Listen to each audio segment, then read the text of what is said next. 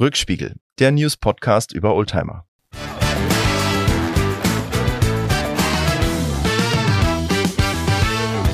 Herzlich willkommen bei einer neuen Ausgabe, bei der mittlerweile sechsten Folge von unserem Podcast Rückspiegel, dem Podcast rund um Oldtimer. Und äh, bei mir wieder nur per Computer leider, weil du genau am anderen Ende der Welt bist. Lars, Lars, erzähl doch mal ganz kurz, oder erstmal Hallo Lars, herzlich willkommen ja. bei uns im Podcast und erzähl doch mal ganz kurz, wo bist du? Denn ich bin hier ganz normal in Deutschland, wie immer. Ja, und hier würde man sagen, Good Day, Mate.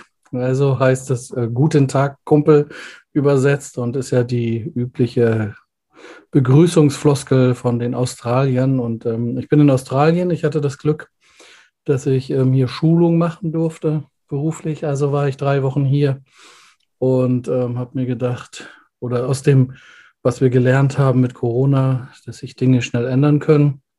Und ich meiner Frau schon immer mal Australien zeigen wollte, weil ich war schon ein paar Mal hier, habe ich gesagt, ich hänge noch anderthalb Wochen Urlaub hinten dran, auch wenn es eigentlich gar nicht reinpasst. Und ähm, bitte meine Frau mit hier runterzukommen. Das hat sie gemacht, genau. Also ich habe jetzt noch ein bisschen Urlaub, bin in der Nähe von Brisbane an der Gold Coast, so heißt das. Surfers Paradise ist der Stadtteil ohne Quatsch.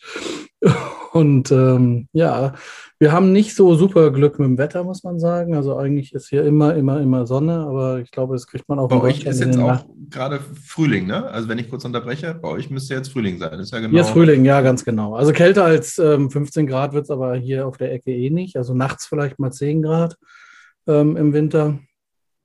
Und ähm, genau, jetzt ist Frühling und wir haben, wir haben zwischen 20 ähm, und 25, 28 Grad, das schon, aber immer mal wieder auch Regen. Also ich glaube, in den Nachrichten hört man das im Moment auch, dass ähm, es die Jahrhundertregen gibt im Moment hier und leider auch dann noch weiter runter, also ungefähr so, würde man schätzen, zwei, zweieinhalbtausend Kilometer entfernt von mir in Victoria, ähm, also in der Nähe von Melbourne ähm, gibt es ja auch Überflutungen und das beherrscht auch die Tages, Tagespresse hier. Also das ist, das äh, ist richtig schlimm, ne? Das ist. Äh, es soll ziemlich, ziemlich schlimm sein, wobei ich sagen muss, ähm, also Chapeau, wie die damit umgehen und was man so in den Nachrichten sieht. Ich bin jetzt ja nicht, ich war in Melbourne, aber als ich in Melbourne war, war das noch nicht ähm, so akut.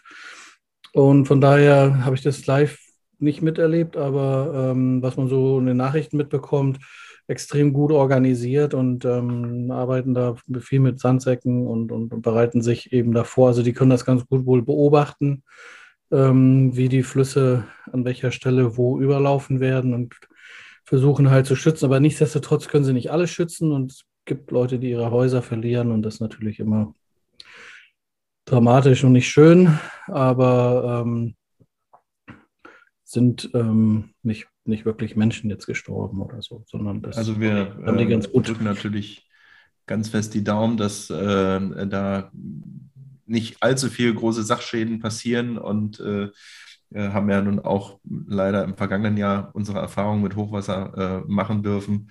Ähm, und äh, wir wissen, wie das ist. Also wir hoffen, dass da nicht allzu viele Schäden passieren und dass vor allen Dingen keine Menschen gefährdet werden.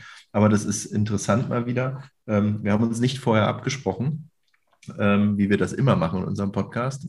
Und äh, ich werde nachher auch auf das Thema Hochwasser, nämlich äh, damals im Ahrtal äh, in, in, in, Deutschland, äh, zu sprechen kommen. Da habe ich nämlich auch eine ganz tolle Geschichte ähm, rausgesucht. Und ähm, ich würde sagen, wir legen einfach los. Genau. Du bist da jetzt äh, äh, am anderen Ende der Welt und ich bin auch nicht wirklich zu Hause. Ich bin zwar in Deutschland, aber ich bin auf dem Lande. Und was liest man als Oldtimer-Fan, wenn man auf dem Land ist?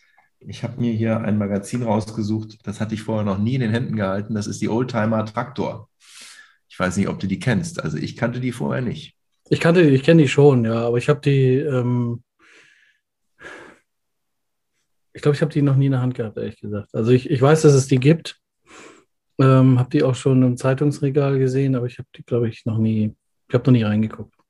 Also für mich ist das auch eine absolute Premiere und äh, die kommt aus dem gleichen Hause wie die Oldtimer Markt und die Oldtimer Praxis und auch die American Classics und die Last und Kraft. Also ich war, kann ich schon mal vorweg sagen, wirklich äh, angetan. Ich bin jetzt nicht der, der große Traktoren- und Schlepper-Fan, ähm, aber das war wirklich eine lesenswerte Zeitschrift, äh, auch für jemanden, der sich an für sich mit diesem Thema gar nicht weiter ähm, auseinandersetzt. Und die ist wirklich so aufgebaut, wie wir das auch von der Oldtimer Markt her kennen und auch von der Oldtimer Praxis her.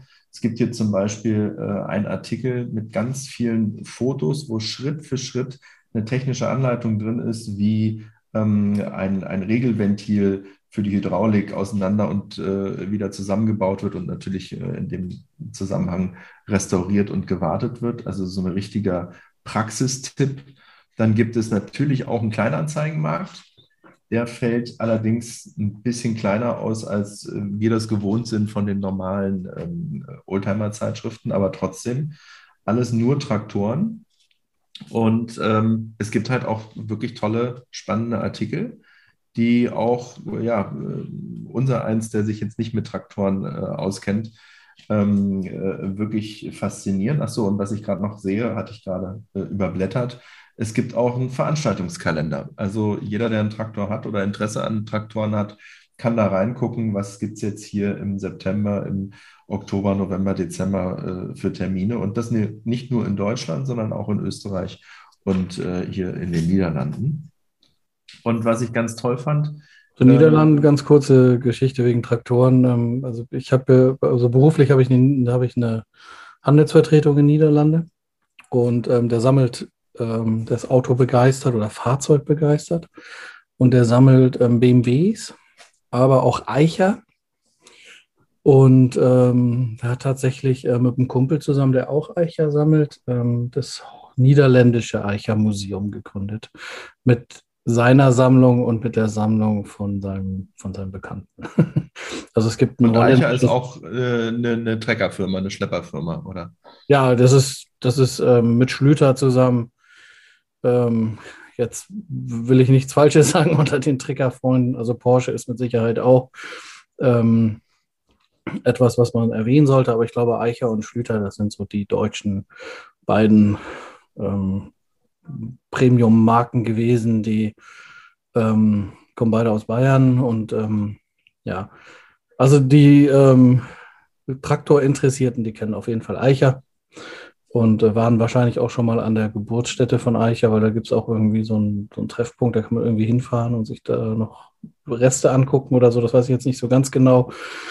Team in unserer Handelsvertretung hatte mir das mal erzählt. Er war da auch schon ein paar Mal natürlich auch schon mit dem Eicher dahin gefahren, was natürlich auch eine Aufgabe ist von Holland nach Bayern äh, mit dem Traktor, ne? Also mit dem Oldtimer Traktorverein. ähm, aber so, so, eine Sache machen die schon mal und ähm, ja, genau. Aber ganz witzig, dass er halt ähm, tatsächlich dann, ich weiß gar nicht, wahrscheinlich, er ist ja Holländer, wahrscheinlich hat er steuerliche Vorteile oder so, also ganz betriebswirtschaftliche äh, ähm, also da wird es betriebswirtschaftliche Gründe geben, könnte ich. Weiß ich aber nicht. Nein. Aber es gibt auf jeden Fall ein Eicher-Museum in, in, Holland. Das wollte ich mal kurz erwähnen für alle Eicher-Interessierten. Ja, Einfach mal bei Teamen melden und dann kann man sich die bei ihm angucken. Ja. Dann haben wir das auf unserer Bucketlist und müssen uns das mal anschauen. Die Marke Eicher, die kannte ich nicht, aber zu Schlüter, da kommen wir nachher nochmal. Da habe ich tatsächlich auch noch einen Artikel. Aber das erste, den ersten Artikel, ähm, äh, auf den ich hier zu sprechen kommen möchte, äh, ist der äh, bezüglich der Flutkatastrophe in der A. Äh, also das Thema, was wir gerade eben hatten, was bei dir gerade aktuell ist äh, in Australien. Und zwar ein ganz toller Bericht über die Tunnelhelden. Hast du schon mal was über die Tunnelhelden gehört? Nee, sagt mir nichts, gar nichts. Ich auch nicht, aber das ist eine so tolle Story und das sind so tolle Jungs und, und, wahrscheinlich auch Mädels, die dahinter stecken. Hier auf dem Foto ist zumindest ein, ein Mädel auch mit abgelichtet. Und zwar ähm, äh, geht die Geschichte halt äh, darum, dass äh, als die Überflutung halt im Ahrtal war, ähm, jemand, der nicht davon betroffen war, äh, nämlich äh, der auch aus dem Norden kommt, aus, aus der Ecke von Kiel, steht hier, ähm, sofort gesagt hat, äh, ich muss da helfen. Und jetzt nicht einfach nur in Anführungsstrichen durch eine Spende oder so, sondern ich muss da wirklich persönlich hin und, und, und helfen den Menschen, denen es da nicht so gut geht. Und ähm, die Idee war halt, ähm, dass im Ahrtal halt auch unheimlich viel äh, landwirtschaftliche Maschinen kaputt gegangen sind durch die Überflutung, die also wirklich äh, geflutet worden sind. Ja, alles ja. Und, ne? Äh, also, also wir denken natürlich immer als erstes so, wenn wir das in den Nachrichten sehen, an die Häuser, die Infrastruktur und so, die kaputt gegangen sind. Aber natürlich hat auch die Landwirtschaft darunter gelitten, weil deren Maschinen äh, kaputt gegangen sind. Und er hat sich da halt dann äh, an Betroffene gewandt und äh, kommt halt auch aus dem äh, Bereich der, der landwirtschaftlichen Maschinen und hat angeboten, die ähm, Schlepper, die Traktoren dort wieder zu äh, instand zu setzen. Denn äh, als die Flutkatastrophe passierte, war das so kurz vor der Reblese, also vor, dem, vor der Weinlese. Und äh, wenn die Maschinen alle kaputt sind, dann äh, können sie natürlich auch nicht ernten. Und nicht äh, die, die, die Weinreben, die sind halt immer am Berg äh, angepflanzt. Das heißt, die sind von der Flut selber gar nicht betroffen gewesen, aber die Maschinen, um die halt zu ernten, äh, sind betroffen gewesen. Und ähm, er hat sich dann halt auf den Weg gemacht und hat äh, auch mehrere Leute begeistern können, die äh, dann halt mitgeholfen haben und die haben angefangen, diese Maschinen äh, wieder instand zu setzen. Und warum heißen die jetzt Tunnelhelden? Ähm, ganz einfach, die hatten äh, überhaupt keinen, keinen Platz gehabt, wo sie äh, entsprechend die Maschinen hätten aufbereiten können und haben dann einfach kurzerhand einen äh, alten Tunnel äh, genommen, wo sie die Schlepper komplett zerlegt haben, äh, gereinigt haben, wieder zusammengebaut haben, wieder fahrtüchtig gemacht haben. Okay. Und das ist eine so tolle Leistung und äh, zeigt halt mal wieder das Engagement, was da ganz viele Freiwillige an den Tag gelegt haben, die auch Unterstützung bekommen haben von ähm, den Herstellern von den Schleppermaschinen, die halt Ersatzteile äh, äh, kostenlos zur Verfügung gestellt haben oder, oder Verbrauchsmaterialien und auch andere Händler, die halt geguckt haben, Mensch, äh, ich habe hier, was weiß ich, zum Beispiel noch äh, Reifen, äh, die kann man spenden und so weiter und so fort. Also die haben das geschafft, die Traktoren wieder instand zu setzen, äh, sodass äh, es da keine Ernteausfälle gab, also das oder wenig Ernteausfälle. Und das fand ich eine ganz tolle Leistung, ist eine ganz tolle Geschichte. Und äh, die sind noch nicht am Ende ihrer Geschichte angekommen. Ähm, die äh, haben jetzt einen Traktor, den sie äh, restauriert haben, einen alten Fendt-Traktor. Und den wollen sie versteigern zugunsten ähm, äh, des Wiederaufbaus einer Schule in dem Ort Dernau. Und die Oldtimer Traktor, die unterstützt das und die wird in einer der nächsten äh, Ausgaben halt zeigen äh, oder erklären, wie man diesen Traktor ersteigern kann. Und das finde ich ist so eine tolle Geschichte. Also erstens über die Menschen, die dort geholfen haben, die diese tolle Idee auch gehabt haben, die mit Tatkraft da vorangeschritten sind. Und dann halt auch jetzt die Geschichte, dass die halt einen Traktor restauriert haben und äh, den für den guten Zweck äh, ersteigern. Also allein deshalb ist es schon super lesenswert, sich diese Zeitschrift zu holen, auch wenn man mit Traktoren eigentlich nichts am Hut hat. Was ich immer interessant finde, äh, ist natürlich, wenn man sieht, was für äh, Autohersteller auch Traktoren bauen bzw. gebaut haben. Und da fällt mir als erstes äh, immer ein, Mercedes mit dem Unimog. Das universale Motorgerät. Ja. Und äh, das war ja so eines der ersten landwirtschaftlichen Maschinen, äh, Geräte, die äh, nach dem Krieg eingesetzt worden sind. Und hier ist ein Nachdruck von einem ähm, Prospekt von Mercedes drin, wo erklärt wird, was der Unimog alles leisten kann. Und das ist wirklich der erste Unimog, der also eine offene Fahrerkabine hat. Da kann man die Windschutzscheibe so nach vorne klappen. Der hat eigentlich auch kein richtiges Dach, sondern ist eher wie so ein Cabrio, äh, das Verdeck. Und, und Plan, halt, ne, oder nicht? Der ist ansonsten plan, genau. Also mhm. äh, ich kann dir hier ein Bild zeigen. Äh, das ist das Modell. Genau, der äh, das dürfte mhm. der erste Unimog sein, den es halt so äh, gegeben hat. Und äh, da wird halt gesagt, was der alles kann, was der leistet, ist ein Werbeprospekt. Und das fand ich ganz nett, äh, das mal zu sehen, wie sowas halt wieder nachgedruckt worden ist. Und dann habe ich überlegt, Mensch, Mercedes, da gab es doch noch was, also lange nach dem Unimog. Und Mercedes hat tatsächlich ähm, Traktoren hergestellt, äh, Ende der 70er, 80er. Haben die mal richtige, Jahre. richtig klassische Traktoren hergestellt? Richtige klassische Traktoren. Und zwar, wenn du die siehst, dann äh, wirst du den auch äh, wiedererkennen. Das ist der MB Truck. Und den gab es in verschiedenen Ausführungen. Der hat immer so eine komische grüne Lackierung, so eine hellgrüne Lackierung gehabt. Ähm, und vorne auch tatsächlich den dicken Mercedes-Stern drauf. Und äh, so viele gab es von denen überhaupt nicht. Äh, das waren zwar äh, einige tausend, aber insgesamt war die Stückzahl, äh, gab es 8500 Stück von dem kleinen und insgesamt so 41.000 Exemplare. Und ähm, das fand ich ganz lustig, ne? dass Mercedes also äh, auch in der Landwirtschaft tätig war. Soweit ich weiß, ist das jetzt nicht mehr der Fall. Also es gibt, glaube ich, keine äh, Mercedes-Schlepper mehr, aber hier wird über die kleinste Version sozusagen berichtet. Das sind alles äh, äh Schlepper, die eine Leistung von unter 100 PS haben. Fängt bei 75 PS an, geht bis zu 95 PS. Und äh, dass sie auch heute noch absolut einsatztauglich sind, obwohl die halt so aus den 70er, 80er Jahren sind, also echte, echte Oldtimer.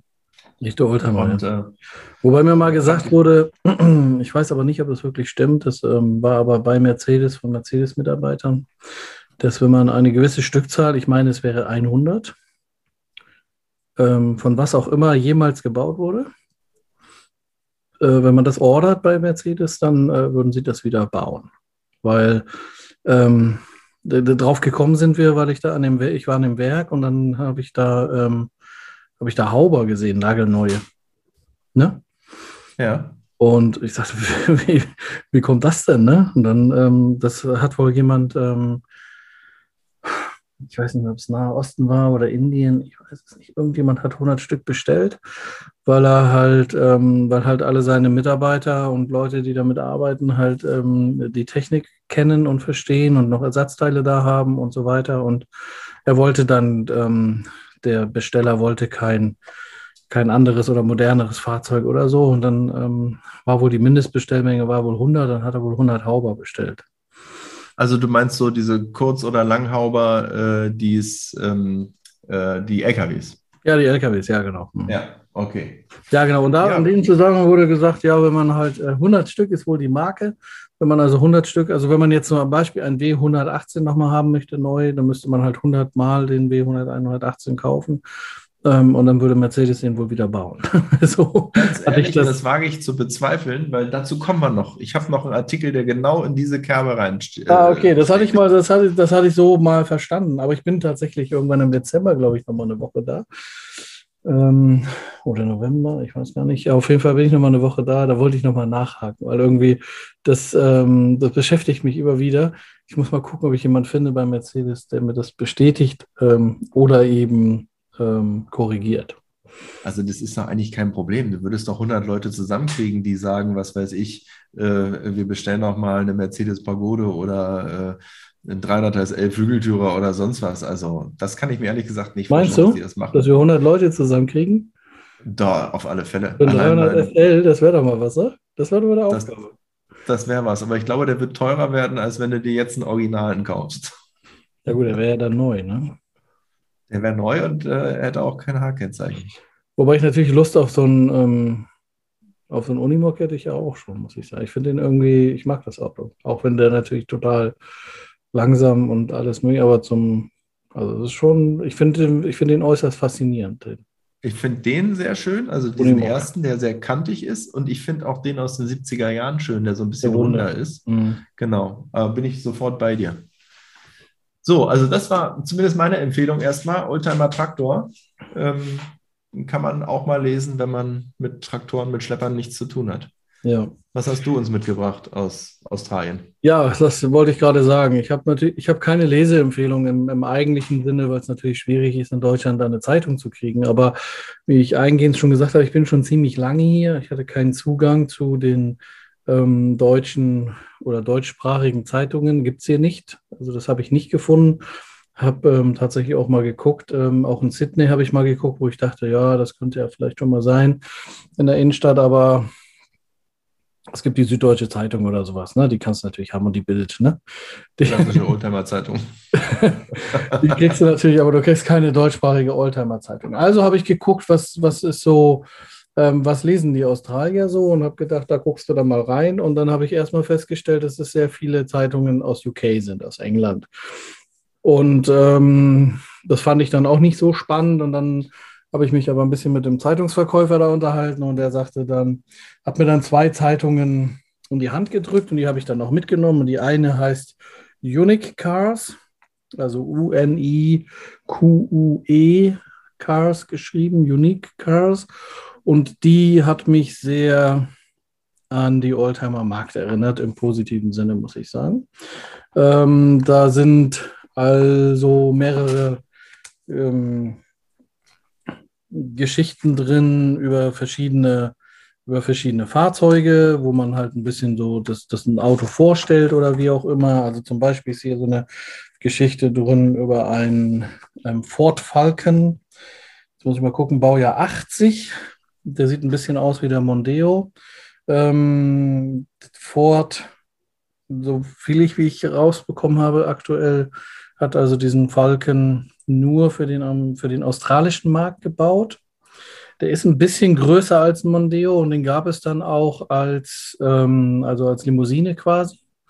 Den gab es als sportliche Limousine mit V8. Das ist etwas, was mir auch aufgefallen ist. Also Australier mögen durchaus äh, großmotorige Maschinen, auch in ihren eigenen Fahrzeugen. Also nicht nur, dass sie dann amerikanische Fahrzeuge, die man auch durchaus hier sieht, aber auch in ihren, in ihren eigenen Fahrzeugen, also wie zum Beispiel dieser Ford Falcon, den es, ähm, ähm, soweit ich weiß, eben nur hier gab, ähm, sind dann immer gerne mal auch großmotorige Maschinen drin. In dem hier, also das, der sieht aus wie ein Ford Mondeo, ja, aus den 80ern, ähm, hat aber einen V8 5 Liter Motor drin. Den hätten wir, glaube ich, auch gerne hier in äh, Europa gehabt, oder? genau. Und den gab es dann halt, also wie gesagt, als Limousine dann sieht er so aus, wie halt so ein Mondeo aussieht. Der ist nur größer. Also ich habe den auch live gesehen. Ähm, der ist von der Abmessung her ein bisschen größer, der ist etwas länger, der ist bulliger sieht er dann am Ende aus, wenn man live davor steht. Das kommt auf dem Foto in dieser Zeitung nicht so richtig rüber. Wir werden ja auf Instagram wieder ein paar Bilder machen auch. Ähm, dann ähm, wird, er mit da, wird er mit dabei sein. Und ähm, ich sehe gerade, der ist von 88 bis 94 gebaut worden. Genau, und ähm, also sowas ist da zum Beispiel drin und dann wird ein bisschen über das Auto er äh, berichtet, erzählt, was ist der Unterschied. Es ist ein sogenannter Falcon SXR8. Ähm, wird ein bisschen was überzählt. Achso, ich wollte noch sagen, den gab es als Limousine, den gab es als Kombi und den gab es auch als UT, also UTE wird das geschrieben. Und UTs sind ähm, ein, ein sehr typisches australisches Fahrzeug. Und zwar ist das ein ähm, Pkw, also wenn man sich jetzt ein Ford Mondeo vorstellt oder ein Passat zum Beispiel, dann ist das ein Zweitürer mit einer Laderampe hinten, also mit einer Ladefläche hinten. Also ist quasi äh, wie ein Pickup, aber eben nicht als SUV oder als geländefähiges, hochbeiniges Fahrzeug, sondern es ist ein flaches Fahrzeug. Ähm, was eine Ladefläche man hinten die Ladefläche nicht überdacht hat. Ja, gibt es auch natürlich. Also es gibt natürlich dann auch, ähm, also einmal gibt es natürlich eine Abdeckung, dass man das auf flach so macht, wie man das vom klassischen Pickup kennt. Oder es gibt natürlich auch so einen Haubenaufsatz, ne?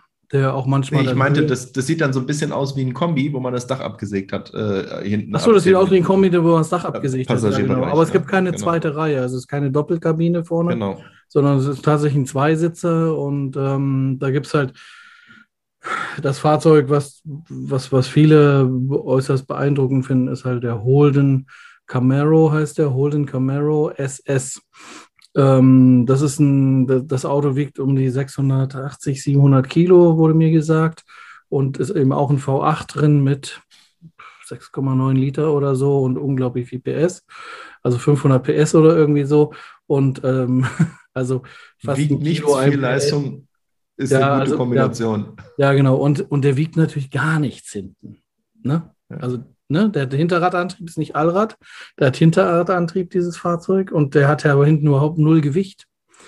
Ja, weil vorne, vorne hat er den Motor und hinten hat er ja die Ladefläche, da sind keine Türen, da ist, da ist nichts weiter. Also der, ähm, das ist eigentlich ein Auto, was aber das ist doch dann eigentlich ein bisschen blöd zu fahren. Der neigt doch dann wahrscheinlich zum Untersteuern.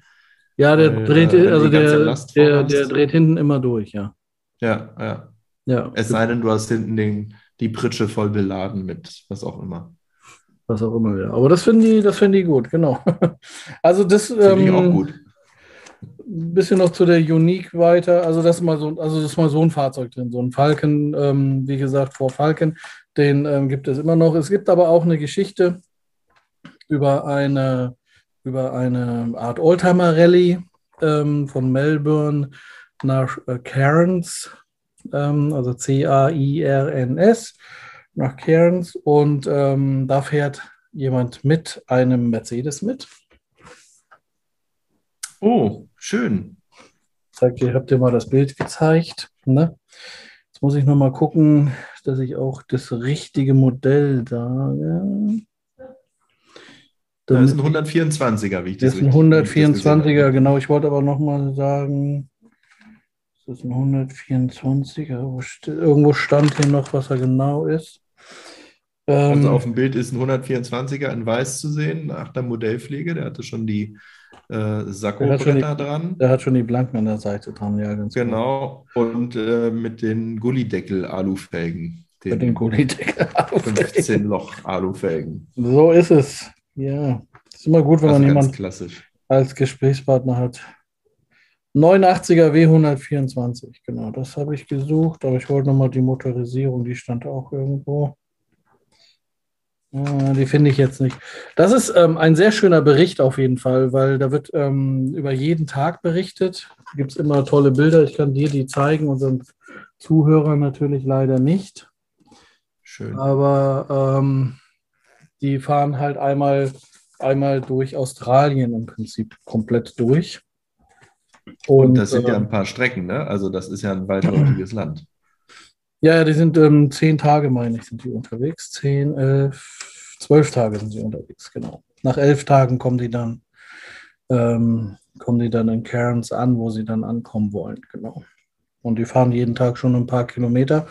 Und das ist eine, ist eine schöne, schöne Story und natürlich aufregend, weil Kängurus vors Auto laufen. Da gibt es welche, die haben sogenannte Roo-Bars vorne rangebaut. Hier ist nochmal ein anderer Mercedes mit so einer Roo-Bar. Ich zeige dir das Bild mal. Ähm, das sieht natürlich für uns sehr ungewöhnlich aus, wenn du vor einem europäischen Auto, sage ich mal, da vorne so ein riesen Gitter dran hast, oben auf dem Dach auch, glaube ich, noch richtig schöne Zusatzscheinwerfer. Ja, genau, weil es wird halt dunkel äh, in der Wüste, ne? ja, damit man alles gut ausleuchten kann. Verrückt. Ja, genau. Hat mich ein bisschen an die äh, Panamerika erinnert, ähm, diese Oldtimer-Messe durch Mexiko. Mhm die es da gibt. Ähm, das ist hier ganz ähnlich und ähm, so von der Art ist man auch ein bisschen auf sich alleine gestellt. Sind nur Oldtimer dabei. Ähm, natürlich, oder was heißt natürlich, es sind nicht so viele deutsche Fahrzeuge dabei, aber ja, hier ist zum Beispiel auch ein 560 SEL und dann haben sie nochmal eine, eine Stretz-Limousine. Ich zeige dir das nochmal, du bist ja Mercedes-Freund. Oh, sehr schön. Sind sie also mit einer alten Schätzlimousine, wo ist der da? Ja. Genau. Ganz kurz also, zu dieser Ru-Bar, das wird R-O-O-Bar geschrieben, also Bindestrich Bar. Ähm, das machen die heute auch noch an ihren Fahrzeugen vorne. Das ist ähm, eigentlich nicht so schön. Ähm, also das Ru kommt von Kangaroo und ähm, das ist also eine spezielle Stoßstange, die man vorne hat oder ein spezieller Stoßfänger, den man vorne hat, damit man sein Auto nicht kaputt macht also fahrunfähig macht, wenn man ein Känguru mhm. erwischt. Ähm, Kängurus neigen dazu, zu warten, bis das Auto kommt, so wurde mir das gesagt, und dann halt davor zu springen. Irgendwie, ja, ähm, machen die das wohl. und ähm, wenn man so ein Känguru erwischt, ähm, dann ist halt das Auto in Eimer und dann ist man irgendwo im Nirgendwo und kommt eben nicht weiter. Und deshalb ähm, schützt man sich eben mit solchen mit solchen Stahlgerüsten vorne an, genau. Das ist auf jeden Fall ein super schöner, schöner Artikel. Schade, dass, dass, dass, dass ihr da nicht so rankommt ähm, an den Artikel, ähm, weil ich wüsste nicht, dass man diese Zeitung in Deutschland kaufen kann. Aber es ist eine tolle, eine tolle Rallye. Alle, jeder Tag ist so ein bisschen was erzählt, jeden Tag passiert was anderes. Ähm, sind schöne Bilder mit dabei und es sind verrückte andere Autos mit dabei, also viele amerikanische Autos oder eben auch dieser Ford Falcon als Kombi und, und, und. Und man ist da ziemlich auf sich alleine gestellt. Also ist man ein Fahrer und ein Mechaniker, der unterwegs ist. Und dann schlägt man sich da durch die australische Wildnis. Und ähm, fand, ich, fand, ich, fand ich einen schönen Artikel. Aber das ist auch so ein bisschen, ich sage ja, wie Oldtimer Markt. Ne? Und dann gibt es noch so eine Geschichte über ähm, ein Holden. Holden ist die australische Automarke, die ähm, aktuell zum GM-Konzern gehört und man bedient sich da auch den Fahrzeugen. Ähm, 2019 wurde, oder 2020, nee, 2019 wurde die Produktion gänzlich eingestellt in Australien. Darüber sind die Australier selber, also gerade die Autoliebhaber, sehr, sehr traurig. Ähm, das Fahrzeug wird jetzt in Korea gebaut. Ähm, die Holden-Fahrzeuge werden jetzt in Korea gebaut und dann importiert. Und ähm, ja, sie, sie empfinden das, also Leute, die sich mit Autos beschäftigen, finden das beschämend. Ähm, dass es halt eine australische Automarke gibt, zwar, aber die nicht mehr in Australien produziert wird. Ja. Finde ich auch ganz viel auch von, von diesem Label Engineering, die haben ja auch ganz viel von diesem Label Engineering gemacht. Ne? Also du hattest ein Fahrzeug, was es zum Beispiel in Europa oder in Amerika gab, und dann äh, gab es zwar eine Marke in Australien, aber letztendlich war das dann das gleiche Auto, was bloß ein anderes Logo vorne drauf äh, gepappt bekommen hat. Wir kennen das von Opel. Äh, Opel. Ja, ja, klar, es gibt äh, also, klar, es gibt natürlich hier, ähm, es gibt hier einen Opel Omega, der dann Holden ähm, Camaro oder so heißt. Ähm, genau, der, der, Unterschied, der, der, Unterschied ist, dass der ähm, halt einen V8 hat, ne? Hm. Aber es sind einfach von der, von der Karosserie her, von der Optik her äh, letztendlich die gleichen Autos. Und ähm, man genau, in England war es ein Vauxhall und in der USA genau. war es halt ein Chevy. Ja. ja, das ist so. Genau, und das, das, das ist dann so im Prinzip am Ende auch das, ähm, das Gleiche. Ähm, dann ist hier noch eine Story drin, die heißt Nissan Nightmare, also Nissan Albtraum. Ähm, das fand ich auch super spannend, weil das Auto ist wirklich, das ist eine, das ist eine Katastrophe. Also das ist, ähm, das, dass ich überhaupt. Heißt, der Name ist Programm oder wie? Ja, der Name ist Programm. Also dass überhaupt einer gesagt hat, das Ding baue ich nochmal auf. Ähm, das okay. ist sowieso so ein bisschen in dieser Zeitung, dass die so ein bisschen, ähm, also das, das, scheinen die, das scheinen die irgendwie herausfordernd zu finden, weil es gibt noch das, der nächste Artikel ist dann ähm, Body Beautiful. Ähm, und das ist ein, was für ein Auto ist das? Lass mal gucken. Ähm, das ist ein Holden, genau, das ist ein 81er VC Holden Commodore heißt der. Und ähm, der ist komplett, der ist komplett verrostet, der ist komplett durch. Ich zeige dir mal ein Bild, damit du mal ein bisschen mitfühlen kannst. Ja, okay, aber das ist ja auch so ein bisschen dieser Red Look, ne? Also Na, den haben sie wieder Oberfläche raus, ne? gemacht. Ah, okay. okay. Also den haben sie Weil komplett das... aufgearbeitet. Das, das erklären sie hier auch Schritt für Schritt, was sie mit dem Rost gemacht haben, wie sie die, die Teile erneuert haben und, und, und ähm, dann neue Bleche reingeschweißt und und und. Also das wird in dieser, in dieser Aufgabe, in dieser Ausgabe halt dann nach und nach da so ein bisschen durchgearbeitet, genau. Dann ganz kurz, was vielleicht für, für Deutsche noch ein bisschen interessanter ist ähm, oder für unsere deutschsprachigen Zuhörer. Ähm, es gibt einen Anzeigenteil, also auch wie in der Oldtimer Markt. Ähm, gibt noch viele kleine Geschichten, auch mal so Einseiter oder wie auch immer so ähm, eine ältere Dame, die halt schon seit vielen, vielen Jahren ihren Holden fährt. Zum Beispiel gibt es so eine kurze Kurzstory, ist nur so eine Seite, ähm, aber ähm, das Auto hat eben auch einen relativ großen Motor drin und ist eher sowas, was sich so ein Teenager als Erstwagen wünscht, aber halt nicht, nicht, nicht machen kann. Da reicht das Geld nicht dafür. Da reicht das Geld nicht für, genau. Aber jetzt haben wir hier zum Beispiel von 2004 einen Mercedes-Benz, ein CLK ähm, der kostet hier 15.000 oder 16.000 australische Dollar. Das sind so 10.000 10.000 Euro zum Beispiel. Ähm, oder hier Man darf aber eine Sache nicht vergessen, ne? die Australier haben das Steuer auch auf der falschen Seite. Ne? Ja. Das Lenkrad ist Rechtslenker. Ja, das ist so. Also wer jetzt denkt, er holt sich das Auto aus Australien, weil es da günstiger ist, erstens muss er es ja hierher kriegen, das heißt, die Verschiffungskosten kommen hinzu und zweitens hast du ein Auto, was ja was du in England fahren kannst. Aber hier wird es dann vielleicht nicht so lustig. Zumindest, ja. wenn man überholen will.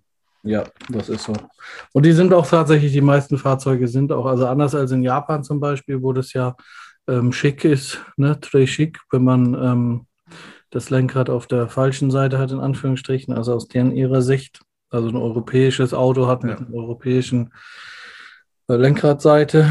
Ähm, da ist das was anderes, also auf der linken Seite, aber ansonsten ähm, ist das alles drüben. Ich habe als Mietwagen übrigens einen Ford Everest.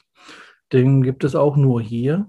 Ähm, das ist ähm, so eine Mischung aus ähm, Kuga und ähm, Explorer. Würde okay, ich sagen. Also eher was Kleineres.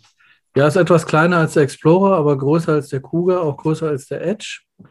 Ähm, hochbeiniger und man kann halt Allrad zuschalten und wegschalten, Differentialsperre auch und so.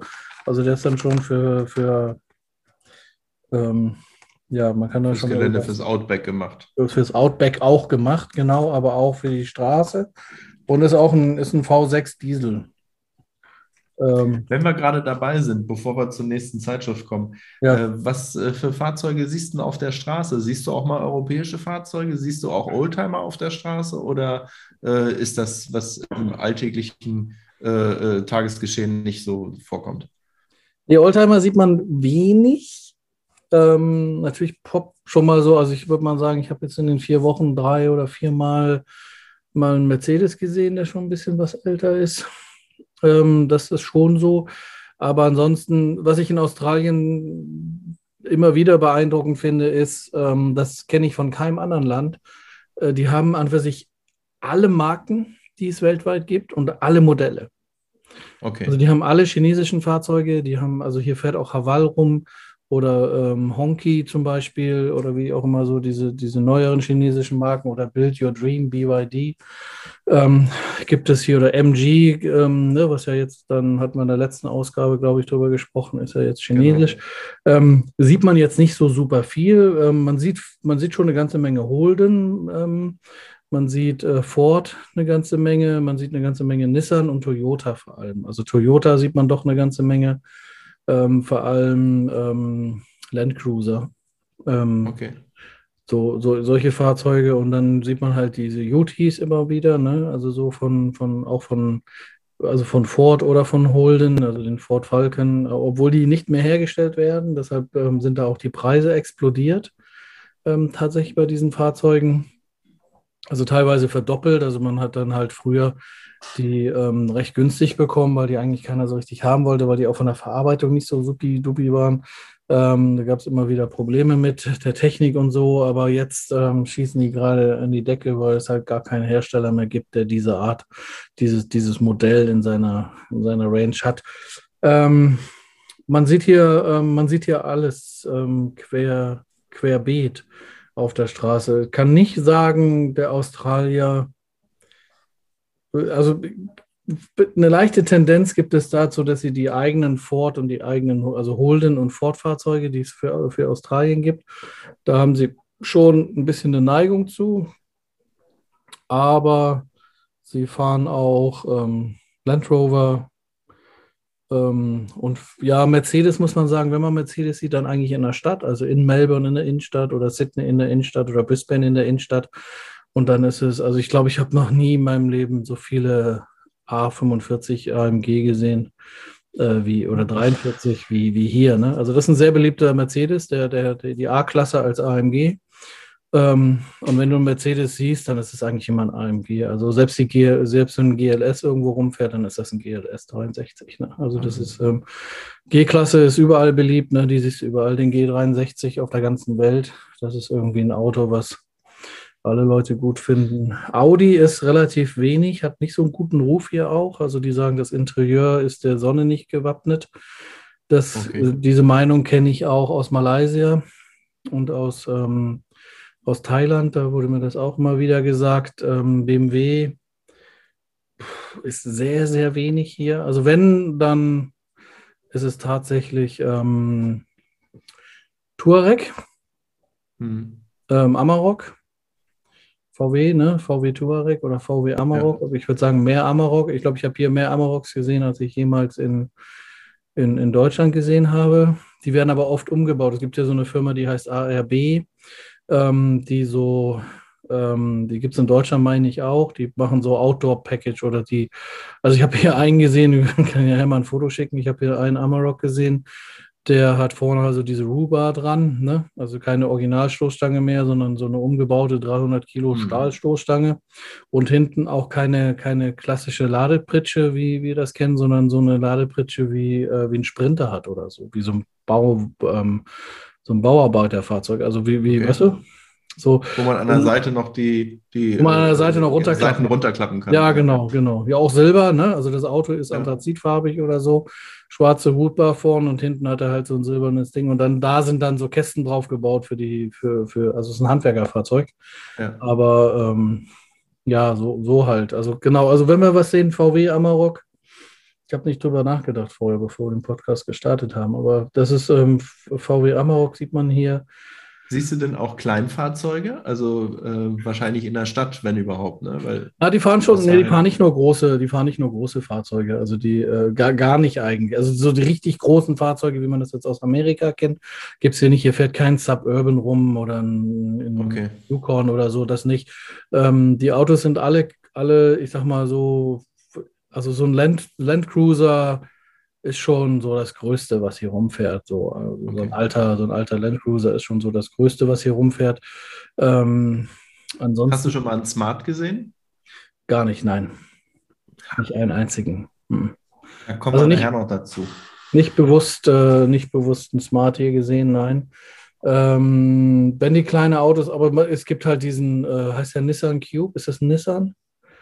Dieser, ähm, dieser ganz eckige Cube, ja. Ja, ja genau. Cube. Ich glaube, das ist ein Nissan, ja. Ja, de, also den sieht man schon mal und ähm, auch andere, ähm, andere kleinere Fahrzeuge. Also, nee, also wie gesagt, es ist halt querbeet. Es gibt so alles, ähm, auch viele so ähm, Fahrzeuge, die es gar nicht hier gibt. Was relativ, also Kia, muss ich sagen, die haben hier so einen Van rausgebracht, ähm, der ist so eine Mischung aus SUV und Van mit Schiebetüren, aber es ist irgendwie so ein SUV, der nicht ganz so hoch ist und Schiebetüren hat. Hm, der scheint ziemlich beliebt bei Familienfahrzeugen zu sein. Hyundai gibt es eine ganze Menge, auch kleinere Hyundai-Fahrzeuge. Ähm, Elektrohybrid ist noch nicht so. In der Stadt sieht man schon mal auch einen Tesla. Okay. Ähm, also Tesla fängt jetzt gerade so an.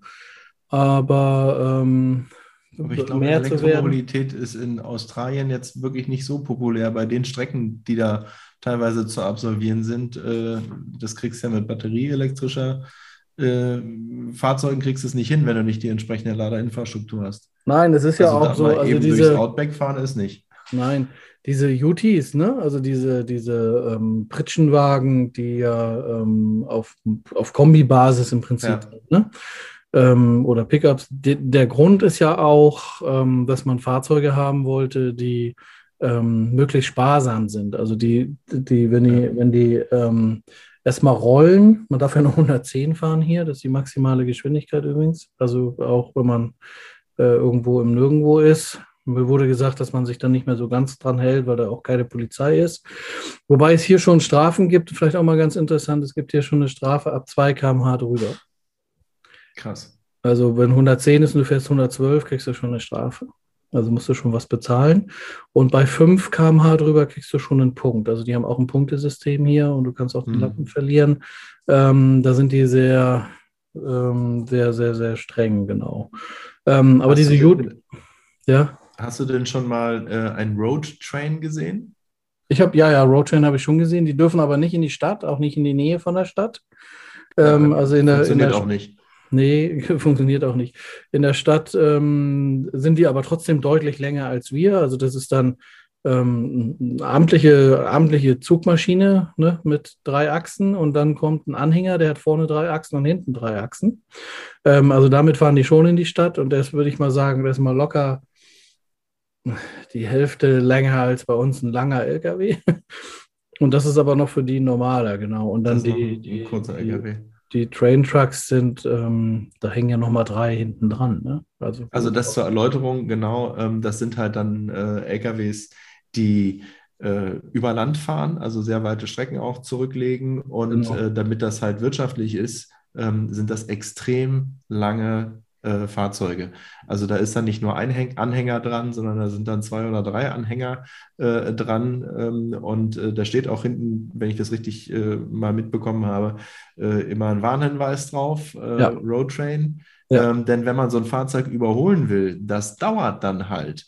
Das ist nicht so, dass man mal eben da vorbeifährt. Und wenn man da irgendwo im Outback ist, so ein Roadtrain überholen will und dann kommt ein anderes Fahrzeug entgegen, man schafft das halt nicht vorbeizukommen, dann hat man ein echtes Problem. Ne? Und, ja. äh, und mir das, wurde das auch, ganz beeindruckende Fahrzeuge. Mir wurde auch gesagt, dass sie nicht anhalten.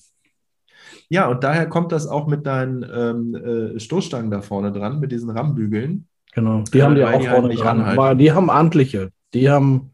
Die haben richtig äh, große, schwere äh, äh Rammbügel sozusagen. Ja, aber richtig. Weil die richtig, halt nicht anhalten. Die kriegen die Fahrzeuge sonst unter Umständen gar nicht mehr richtig in Bewegung gesetzt.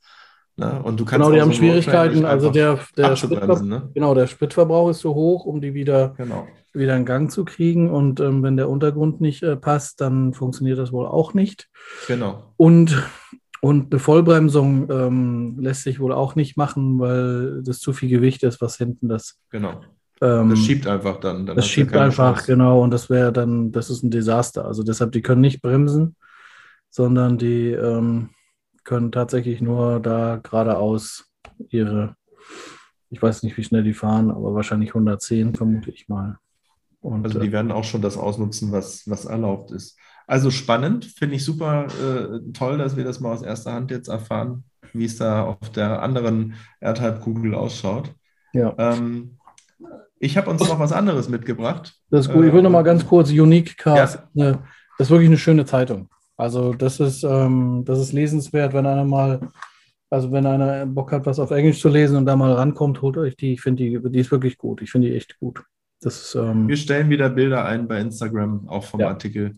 Ja. Und äh, ich bin sicher, dass man sich das heutzutage auch online irgendwo besorgen kann, diese Zeitschrift. So, ich bleibe beim Thema, denn die nächste Zeitschrift, die ich habe, ähm, ist die Traktor-Klassik. Die kostet 5,95 Euro, ist auch die aktuelle Ausgabe 6,22, also Oktober und November von dem Jahr und äh, kommt aus dem gleichen Verlag wie die Autoklassik. Bei der Zeitschrift ist mir sofort aufgefallen, das fand ich mega cool, die hat ein Centerfold. Und ein Centerfold kennen wir eigentlich immer von anderen Zeitschriften. Ich glaube, da gibt es noch keinen Podcast drüber, können wir auch mal drüber überlegen, ob wir über andere Zeitschriften auch noch einen Podcast machen wollen. Also Centerfold ist in der Mitte, ähm, meistens zum Ausklappen, das ist hier nicht der Fall, aber äh, ein, ein kleines Poster. Und da ist hier äh, ein äh, Traktor abgebildet, ein Fahrtraktor D132W. Und die Idee fand ich so cool, dass du in so einer landwirtschaftlichen äh, Zeitung, also wo es um landwirtschaftliche Maschinen geht, in der Mitte äh, das Centerfold hast mit einem Poster, was du dir rausnehmen kannst.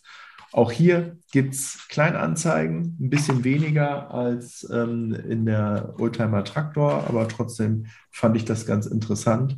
Und auch hier gibt es einen Veranstaltungskalender. Also irgendwie scheint das ganz wichtig zu sein, dass äh, es in solchen Zeitschriften da immer auf, auf die Veranstaltungen für ähm, Oldtimer-Traktoren hingewiesen wird. Und was ja, ich auch das ja die, die klassischen Auto, Auto-Oldtimer Zeitschriften ja auch haben in der Regel. Ja, aber bei einem, bei einem normalen klassischen Oldtimer, da finde ich das, kann ich das nachvollziehen. Bei so einer äh, Traktorengeschichte, äh, da musst du ja auch schon wieder sehr speziell drauf sein, dass du halt sagst, ähm, äh, du gehst da zu, zu einer Veranstaltung hin. Also wäre ich jetzt so noch nicht auf die Idee gekommen. Aber ich finde es cool, dass es das gibt. Also gar keine Frage. Und was auch nett ist, die haben einen sogenannten, eine Rubrik, die nennt sich Postkasten. Ähm, das heißt, äh, da werden Leserbriefe, Leserfragen beantwortet.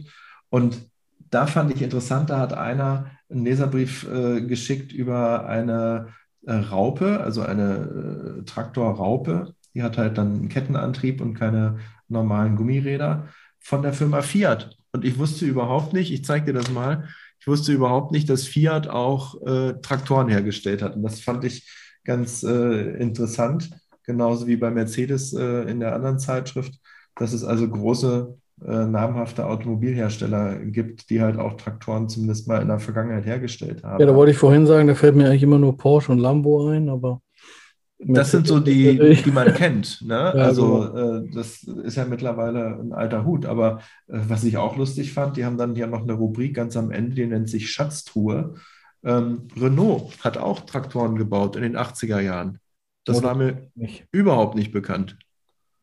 Und auch Ja, gewagtes also- Design. Das haben sie bei dem Traktor durchgezogen auch, ne? Also Das haben sie bei Renault ist, ja immer. Renault ist ja immer ein bisschen mutiger im Vergleich zu, ich sag mal, Deutschen. Wobei dieses Bild hier, das, da ist die Karosserie angehoben, damit man an den Motor rankommt. ja, das Also, meine ich schon, das andere. Das meint, okay, das, okay, gut. Also ich finde, man erkennt, dass es ein, äh, ein Traktor ist. nein, nein, das ist, Ähm, ja klar, das ist schon ein klassischer aber- Traktor. Aber irgendwie. Du hast recht, es ist schon ein bisschen französischer Avantgarde, spielt da schon ein bisschen mit rein.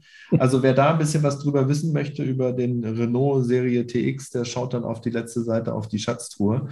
Und ähm, der Artikel, den ich äh, vorstellen möchte, den fand ich ganz interessant, weil äh, das auch so ein Thema ist, äh, was wir aus dem normalen Oldtimer-Bereich kennen, nämlich den Scheunenfund. Und hier ist äh, ein Schlüter, ein Schlüter GZA 25, der äh, vor Da wird den 65 Schlüter, Jahren, Schlüterfreunden das Herz aufgehen. der wurde vor 65 Jahren ausrangiert und das Besondere an dem ist, ich habe es mir aus, aufgeschrieben, das ist ein Holzgasschlepper. Das heißt, Oh, der hat okay. vorne Ja, ähm, einen großen Kessel dran ja, Wahnsinn. und äh, da wird das äh, Holzgas produziert, womit er dann letztendlich angetrieben wird. Finde ich sehr beeindruckend. äh, Volvo hat das ja auch mal gemacht. 1947. Na, ga- das gab es ja nach dem Krieg, gab es dann eine ganze Menge, die äh, mit dem Holzvergaser Selbstbau, äh, ne? rumgefahren Mhm. sind. Ne? Genau. Und äh, der wurde so gebaut, 1947 für 7000 Reichsmark konnte man den kaufen. Allerdings war das Problem damals, dass die Inflation noch sehr viel höher war als bei uns jetzt. Und das ist in der Geschichte ganz nett dargestellt. Der wurde letztendlich für eine Lastwagenfuhre äh, Äpfel verkauft. ähm, äh, das war das bedeutend bessere Zahlungsmittel. Und diese ähm, Holzgasschlepper, die sind wohl total selten. Davon gibt es ähm, 630 Stück insgesamt. Und äh, in der Zeitung wird das hier ganz nett dargeschrieben äh, oder dargestellt. Äh, die haben erst einen anderen mal in der Zeitung hier vorgestellt. Es gibt eigentlich fast gar keine mehr. Und der sieht auf den ersten Blick in einem bemitleidenswerten Zustand äh, aus, weil der doch ganz viel Oberflächenrost hat, aber er fährt, er funktioniert. Und ähm, das ist mit Sicherheit wert, auch so ein Fahrzeug mal äh, instand zu setzen, weil äh, die gibt es einfach nicht mehr. Also fand ich super interessant.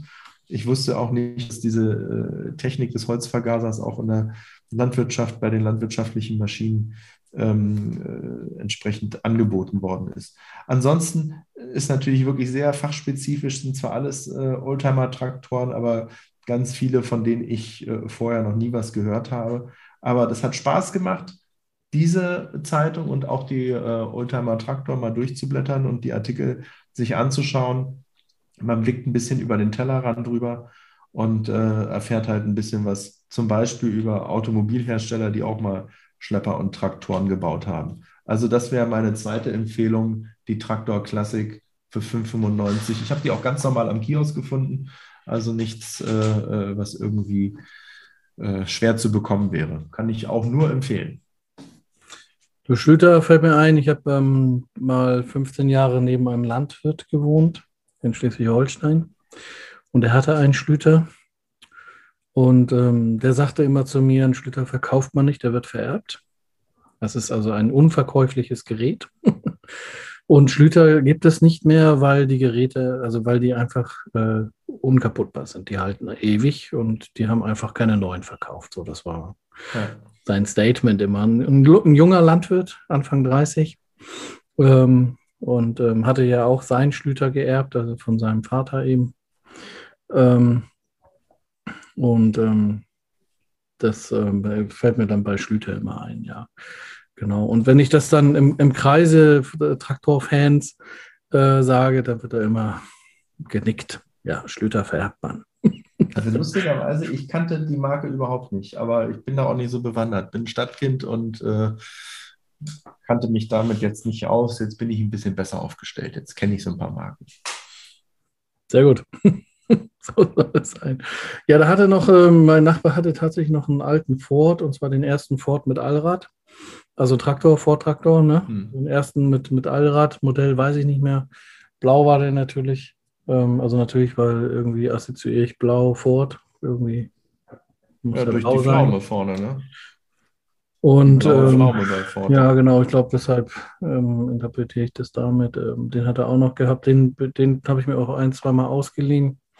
Der hat noch so einen manuellen Zug gehabt, da konnte man dann so eine Schaufel lösen, dann ist die so runtergeklappt und dann musste man aber die Gabel immer ganz runterfahren, damit man es wieder einrastet. Naja, wie auch immer.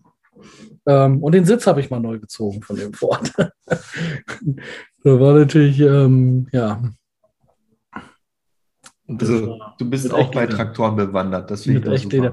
Na, ich bin nicht mit Traktoren bewandert, aber irgendwie habe ich dann doch immer, irgendwie kenne ich Leute, die Traktoren be begeistert sind. Also ich habe noch einen, noch einen wirklich äh, ähm, ganz lieben Bekannten auch in, äh, in der Nähe von Dingwolvingen, der auch zwei oder drei ähm, Eiche hat. Irgendwie, weiß ich nicht. Und dann, ja, redet man halt, ne? Und dann höre ich auch mal zu gerne und ähm, höre mir die Geschichten, höre mir die Geschichten von den Traktorsachen an. Ja. So, die zweite Zeitschrift, die mir empfohlen wurde, heißt Street Machine. Und da sieht man schon am Namen, jetzt verlassen wir ein bisschen die Oldtimer-Welt irgendwie. Oder auch nicht. Und wo du gerade Folder gesagt hast, da hatte ich dann doch nochmal geguckt, weil ich hatte so eine Erinnerung in einer von meinen beiden Zeitschriften, war doch ein Folder drin. Und hier ist tatsächlich auch in der Street Machine äh, auf der Hälfte ein Poster drin. Und zwar kannst du einmal den blauen Mustang aufhängen oder einen Ford Falcon. Ähm, also da ist tatsächlich auch ein Poster drin.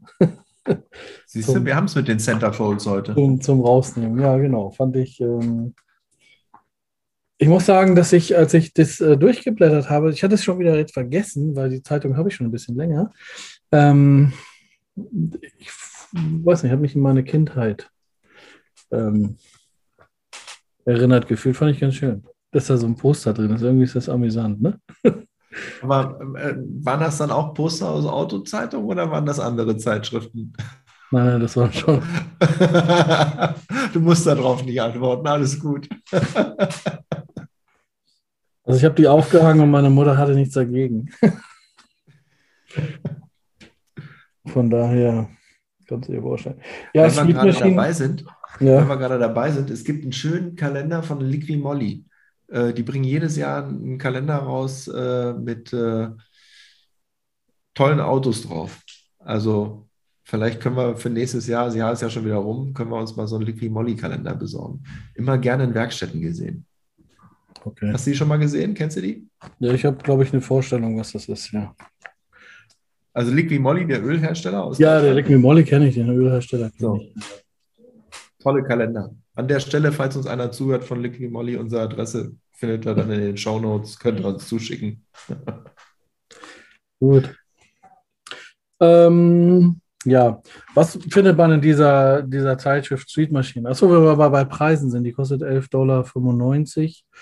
Das sind so 8 Euro ungefähr und die andere Zeitung hat gekostet 9,95 Dollar. Das sind dann so 7, 6 Euro. 6,30 Euro, sowas in dem Dreh ungefähr. Also pff, Preise sind eigentlich ähnlich, äh, ähnlich wie bei uns, würde ich behaupten. Hier sind ähm, werden ähm, Fahrzeugbesitzer vorgestellt in dieser Zeitung. Entschuldigung. Ähm, Fahrzeugbesitzer werden hier vorgestellt. Und ähm, da wird ein bisschen erzählt, also ein bisschen wird über die Leute erzählt, also über die Besitzer, aber eben auch über ihre, ihre Fahrzeuge. Und ähm, ja, es ist schon, also wenn man jetzt jemand ist, der sagt, äh, der offen ist für Umbauten, Tuning in Anführungsstrichen, ähm, dann ist man, glaube ich, schon begeistert hier. Weil das ist ähm, zum, das erste Fahrzeug, was hier drin ist, zum Beispiel ist von Ford Falcon ähm, als Zweitürer, was selten ist. Also meistens ist es halt so eine Limousine eigentlich mit vier Türen. Das ist jetzt ein, ein Zweitürer eben aus dem ähm, Baujahr habe ich jetzt äh, äh, noch nicht gefunden, müsste aber so 80er Jahre sein.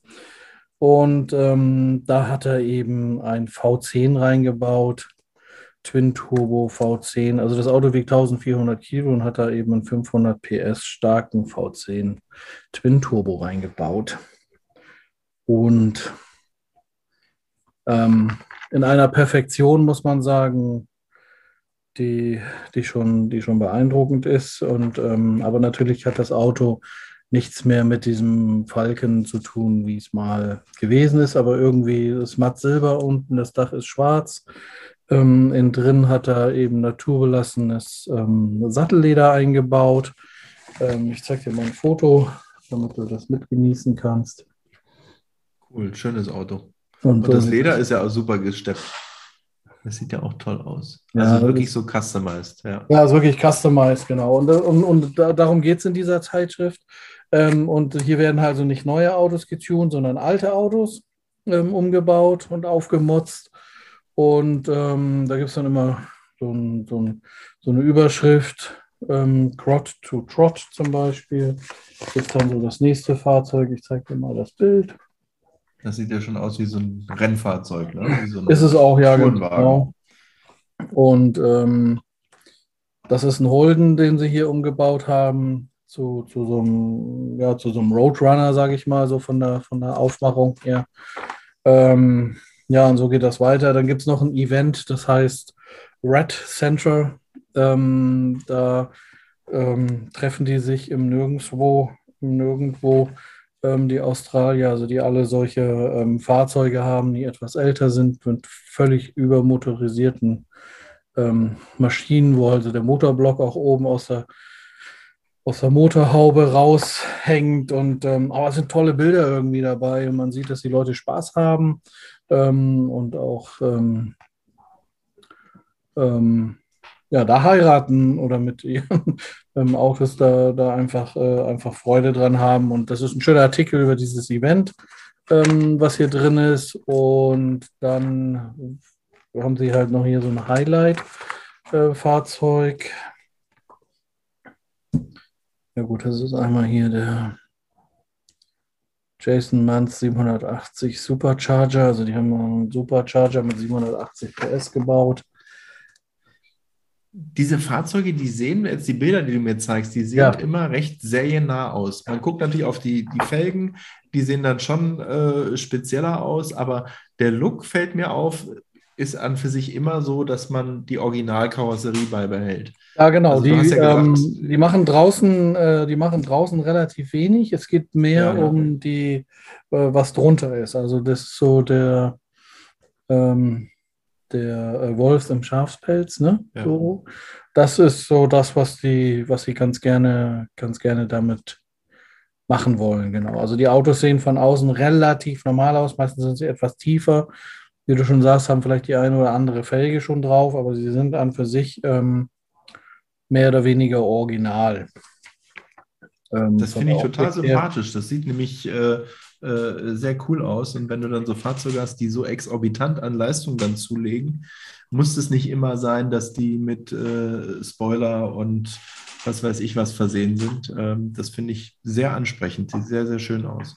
Nee, da werden keine Spoiler rangebaut oder sonst irgendwas, sondern die, die lassen das schon relativ, relativ äh, original. Wobei jetzt ist mal hier ein, aus den 70ern, zum Beispiel ein Ford Mustang, wo halt der Motorblock aber auch hier, aber auch hier, der Rest der Karosserie sieht weitestgehend bis auf die Frontschürze, die sieht ein bisschen äh, äh, speziell wieder aus, aber äh, der Rest der Karosserie sieht weitestgehend original aus. Also ja, ich meine aber, die Frontschürze, so, bei dem Modell gab es die. Ja, okay, also da kenne ich mich jetzt nicht so genau aus, aber äh, das Auffallende ist wirklich bloß der Motor, der da äh, einen halben Meter aus der Motorhaube rausguckt. Aber ähm, der Rest der Karosserie sieht total normal und, und, und klassisch schön aus. Finde ich toll. Weil damit wird ja die ursprüngliche Linie des Fahrzeuges beibehalten und nicht irgendwie beibehalten, ja. äh, verschandelt sozusagen. Ja, genau. Also hier gibt es relativ viele, viele Fotos. Also die ist schön, schön so durchzublättern, weil halt irgendwie das sind ganz viele skurrile Fahrzeuge. Ist natürlich für jemanden, der sagt, oh, das soll alles möglichst original bleiben, ist das nichts, dann ähm, findet er das ein bisschen traurig, weil es auch manchmal so vorher-nachher äh, Bilder eben gibt, wie, wie die Autos dann vorgefunden sind. Meistens sind sie in einem wirklich nicht so tollen Zustand und dann wird er mit viel, viel Zeit und ähm, wahrscheinlich auch Geld eine ganze Menge Energie da reingesteckt und ähm, hier ist dann nochmal ein 69er Chevrolet Camaro Ähm, der kriegt 650 PS. Und da zeige ich dir nochmal, der ist auch quasi. Tolles Auto, sehr, sehr schön. Original, ne? Bis auf, bis auf die Felgen sieht er absolut äh, Serien, also normal aus sozusagen. Ja, also dafür haben sie was über. Und ähm, ja, das war so die zweite Zeitung, die mir dann empfohlen wurde, wenn es um ältere Fahrzeuge geht. Und dann, wie gesagt, gibt es halt ähm, die, die klassischen englischen Zeitschriften. Aber ähm, da machen wir ja vielleicht irgendwann mal, wenn wir Lust haben und das sinnvoll ist, keine Ahnung, vielleicht mal eine Ausgabe UK-Zeitschriften. Ich habe gedacht, wenn ich in Australien bin, wollen wir eine australische Zeitung haben und nicht ähm, Zeitschriften aus England. Ne? Weil es gibt schon, ähm, der Australier ist schon nicht wie der Engländer, aber auch nicht völlig anders. Also es gibt schon ähm, in, in allem hier so irgendwie, also die, diese Verbindung, äh, die, das, da ist irgendwie, also da ist eine Verbindung, die nimmt man. Na gut, wahr. ist ja auch die Geschichte, weil wir kommen ja nun auch aus England entsprechend. Am Ende sind es Engländer, ja, genau. Am Ende sind es Engländer.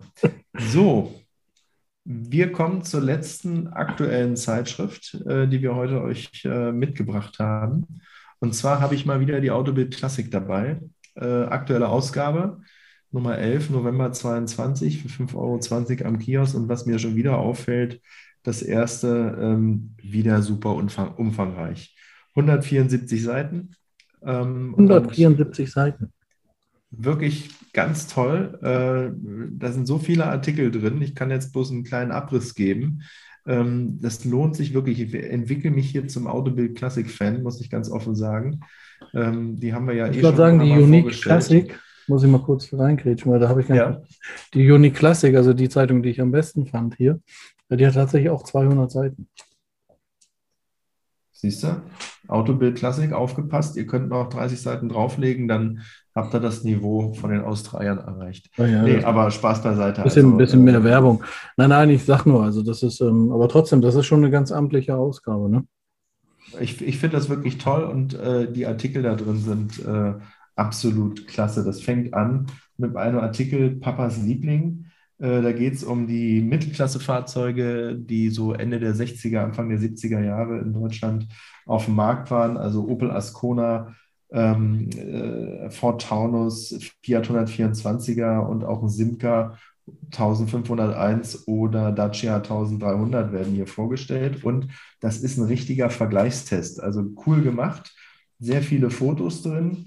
Und ähm, äh, was ich wirklich interessant fand, wie so eine Kaufberatung am Schluss für jedes Auto ausführlich, äh, was ist der Vorteil, was ist der Nachteil, wie sieht die Ersatzteillage aus, technische Daten, die Preisentwicklung in den letzten äh, fünf Jahren. Das ist wirklich, da steckt viel Arbeit drin, sowas zu recherchieren und das haben die ganz toll aufbereitet. Ähm, ein anderer Artikel, den ich ebenfalls super fand, ist über den Porsche 956. Das ist ähm, äh, ein Porsche, der in Le Mans gewonnen hat. Äh, Derek Bell, vielleicht sagt ihr das noch was, der Name. Der war damals der Fahrer äh, 1982. Und, das ist ein flacher, das ist ein flacher Porsche, ne? Das ist so ein. Das ist ein äh, richtiger Renn-Porsche. Ein richtiger Renn-Porsche, ja, genau. Der, der, Nachfolger vom 917 letztendlich. Da und, ich ähm, gelesen. Was ist denn da? Habe ich irgendwas gelesen zu dem Porsche irgendwo? Eine Zeitung. Zum 956? Oder? Ja, genau zu dem Modell auch. Habe ich irgendwo woanders was gelesen. Ist also das einer, den Sie jetzt neu. Also der, der jetzt hier vorgestellt worden ist, das ist das Originalfahrzeug, was halt ähm, äh, Le Mans dann auch gewonnen hatte. Ah, okay, Und, dann was das. Ähm, das, das äh, Interessante ist, dass die Autobild Classic hier die Möglichkeit hatte, den selber zu fahren, mit Derek Bell auch. Und ähm, äh, dass das Fahrzeug eigentlich nicht mehr bewegt worden ist äh, seit, der, äh, seit dem Le Mans-Sieg. Ähm, und das äh, hing bei Porsche im Museum unter der Decke. Und äh, da fragt man sich, warum denn hängt das Kopf über unter der Decke? Ähm, ganz einfach, das hat was damit zu tun, dass das Fahrzeug eines der ersten war, was ähm, mit dem sogenannten Ground-Effekt ausgestattet wurde. Das hatte also ein äh, Alu-Monocoque gehabt und der Unterboden wurde dann so konstruiert, dass der Anpressdruck auf die Straße extrem war. Und das heißt, rein theoretisch kannst du ab einer Geschwindigkeit, ich habe es mir aufgeschrieben, von 321,4 km/h äh, an der Decke langfahren, weil sich das Auto festsaugt. Na, also du hast halt äh, diesen Effekt, dass du äh, wahnsinnig hohe Kurvengeschwindigkeiten auch erreichen kannst, äh, wenn du schnell bist. Also äh, dann fährt das Fahrzeug wie auf Schienen durch die Kurve.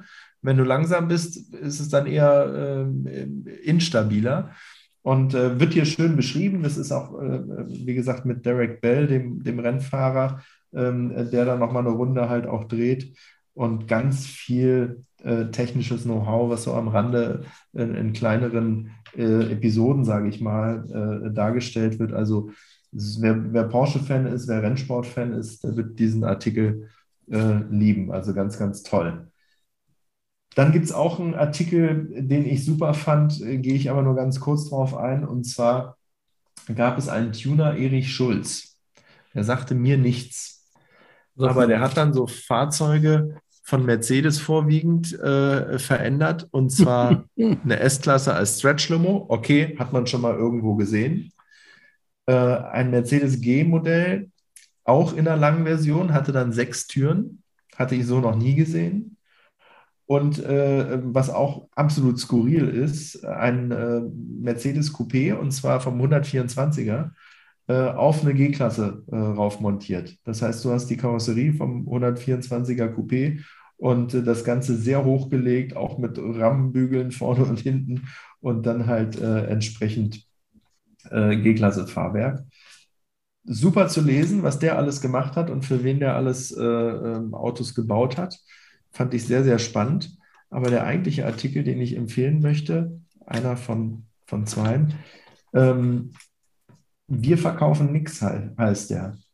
Und der geht darum oder handelt darum, dass äh, eine Familie einen Opel 1,2 Liter, so heißt der, ähm, hat von 1935, der die ganze Zeit in Familienbesitz ist. Und man sieht das auf dem Foto auch. Da sind dann drei Generationen der Familie ähm, äh, vor dem Auto versammelt. Ja, und äh, eine echt tolle Geschichte. Die haben die ganzen Dokumente dazu. Ähm, und äh, das ist halt alles noch absolut äh, original. Finde ich einfach toll, sowas mal zu lesen. Also, dass es Leute halt gibt, die 1935 äh, sich so ein Auto gekauft haben, äh, durch welche Hände das letztendlich gegangen ist innerhalb der Familie äh, und äh, dass es dann halt weggestellt worden ist und äh, gut konserviert worden ist, später auch mal restauriert worden ist, fand ich super. Also wo findest du schon äh, solche Fahrzeuge, wo du die Historie so nachvollziehen kannst, fand ich einmalig. So eine Geschichte auszubuddeln, das ist schon, ist schon was Besonderes. Was ich auch schön fand, ein Artikel auf, auf zwei Seiten ganz kurz ähm, über das beliebteste Fahrzeug, den beliebtesten Oldtimer in Deutschland. Und zwar äh, über den Käfer, ja. der äh, immerhin noch mit 43.193 H-Zulassung in Deutschland rumfährt und somit äh, auf Platz 1 in der Zulassungsstatistik äh, liegt. Und äh, wo äh, es Fahrzeuge unterschiedlichster ähm, äh, Preiskategorien gibt. Also fängt bei 5000 Euro an äh, für, für so einen Mexiko-Käfer und geht halt bis äh, weit über 160.000 Euro für äh, besondere Karosserieformen. Also hier gibt es das Hebmüller Cabrio, was es nur knapp 700 Mal äh, gibt, was, was knapp 700 Mal gebaut wurde. Und da haben die die verschiedenen Käfermodelle halt äh, dargestellt, ob das der Dickholmer ist oder der Brezelkäfer, also mit dem Brezelfenster ähm, oder das Cabrio und äh, haben die, die Wertentwicklung aus den letzten ähm, äh, sechs, äh, sechs Jahren dargestellt. Und äh, das fand ich ganz interessant. Äh, die Preise sind natürlich alle nach oben gegangen, aber jetzt erreichen die so ein Plateau. Also jetzt sind die hoch aber ob die noch weiter steigen, weiß man nicht. Äh, und was weiß ich, ein Brezelkäfer wird hier angegeben im guten Zustand für 48.000 Euro. Also das ist schon eine ganze Stange Geld für so ein Fahrzeug, was so oft gebaut worden ist, was ähm, so eine einfache Technik hat. War ich äh, beeindruckt, fand ich ganz toll dass sowas mal dargestellt wird, wie so die Wertentwicklung ist und, und, und was es da so alles für unterschiedliche Modelle gibt. Aber äh, einer letzte Artikel hier äh, im Heft, den fand ich super interessant. Und da kommen wir zu dem, was du eingangs gesagt hattest, dass Mercedes ab einer Auflage von 100 Stück wieder äh, äh, Fahrzeuge komplett herstellt. Das wage ich zu bezweifeln, denn hier gibt es einen Artikel über die Teilenot. Also sprich, wenn du einen Oldtimer, einen Youngtimer hast, wie schwer es ist, an Ersatzteile ranzukommen. Und äh, da gibt es einen jungen Mann, der hat ein New Beetle von 2006, also noch nicht mal ein Oldtimer. Mhm. Und äh, der hat das Problem, dass sein äh, Scheibenheber nicht mehr funktioniert. Das liegt an einem defekten Steuerteil, Steuergerät. Und das Gerät gibt es nicht mehr. Das hat kein Händler auf Lager. VW stellt es nicht mehr her. Ähm, die sagen, das steht in keiner Relation zum Wert dieser Fahrzeuge, die sie im Augenblick haben. Und äh, dann stehst du da und hast keine Ersatzteile mehr. Und dann äh, haben die halt auch geschrieben, wie es bei den anderen Herstellern aussieht. Bei Mercedes sieht es noch relativ gut aus. Die haben äh, in ihrer Klassiksparte immer wieder Teile, die sie neu auflegen. Aber als Beispiel der R129, also der SL, für den gibt es keine Frontstoßstangen äh, mehr. Wenn du also einen Unfall hast oder aus welchem Grund auch immer und du brauchst eine neue Frontstoßstange, die gibt es nicht mehr. Und hier im Artikel wird gesagt, die wird es sehr wahrscheinlich auch nicht mehr geben in Zukunft, weil der Lieferant, der Zulieferer, den gibt es nicht mehr, der hat pleite gemacht und die Werkzeuge dafür gibt es auch nicht mehr. Also das ist ja dann schon eine Herausforderung, äh, sowas wiederherzustellen. Und ein 129er ist kein altes Auto, eine Stoßstange ist ein Teil, was an sich jeder Hersteller noch im Repertoire haben müsste, weil das ist nun mal etwas, sagt der Name ja, ähm, das geht nun mal schnell kaputt. Und äh, da war ich äh, erstaunt darüber. Und was mich noch viel mehr erstaunt hat, dass solche Marken wie Opel und Ford überhaupt keine, äh, kein Engagement zeigen, für ihre alten Fahrzeuge noch ähm, äh, Ersatzteile bereit zu erhalten. Die haben zwar eine Klassikabteilung, aber äh, wenn du einen alten Opel hast, kriegst du keine Ersatzteile mehr oder einen alten Ford. Das fand ich äh, erschreckend, ehrlich gesagt. Also nicht sehr schön, wie man da mit seiner Geschichte halt umgeht. Aber nun gut, vielleicht äh, wird sich da noch was tun. Und dann gibt es auch einen Artikel, den möchte ich nicht unerwähnt lassen. Ähm, was sollen wir tanken, heißt der. Da geht es um äh, E-Fuels. Hatten wir ja auch schon öfters hier besprochen, also synthetische Kraftstoffe. Ja, ähm, das Thema kommt man ja nicht rum, wenn man über Oldies redet, ne? Genau, da kommt man nicht rum. Und hier fand ich ganz interessant, was ich wiederum nicht wusste, äh, was es für unterschiedliche E-Fuels gibt, also die einfach äh, unterschiedliche Entstehungsprozesse haben und oh, okay. auch äh, unterschiedlich ähm, äh, von der, vom, vom Wirkungsgrad her sind. Also ganz ausführlich hier über, ich glaube, äh, was sind das, sechs Seiten, ähm, äh, ein Artikel, ähm, lohnt sich auf alle Fälle zu lesen. Also auch hier wieder Daumen hoch für die, für die Autobild Klassik. Ähm, äh, eine tolle Ausgabe.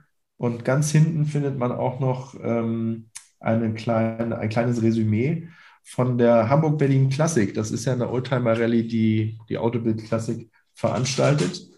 Ähm, und äh, die letzte äh, Rallye war jetzt gerade erst, äh, diesmal nur im Norden, also von Hamburg nach Hamburg. Und äh, ein toller Bericht darüber, die Fahrzeuge, die daran teilgenommen haben, werden aufgeführt. Und ähm, die Termine für die nächste äh, Hamburg-Berlin Classic sind auch wieder genannt. 24. bis 26. August 2023.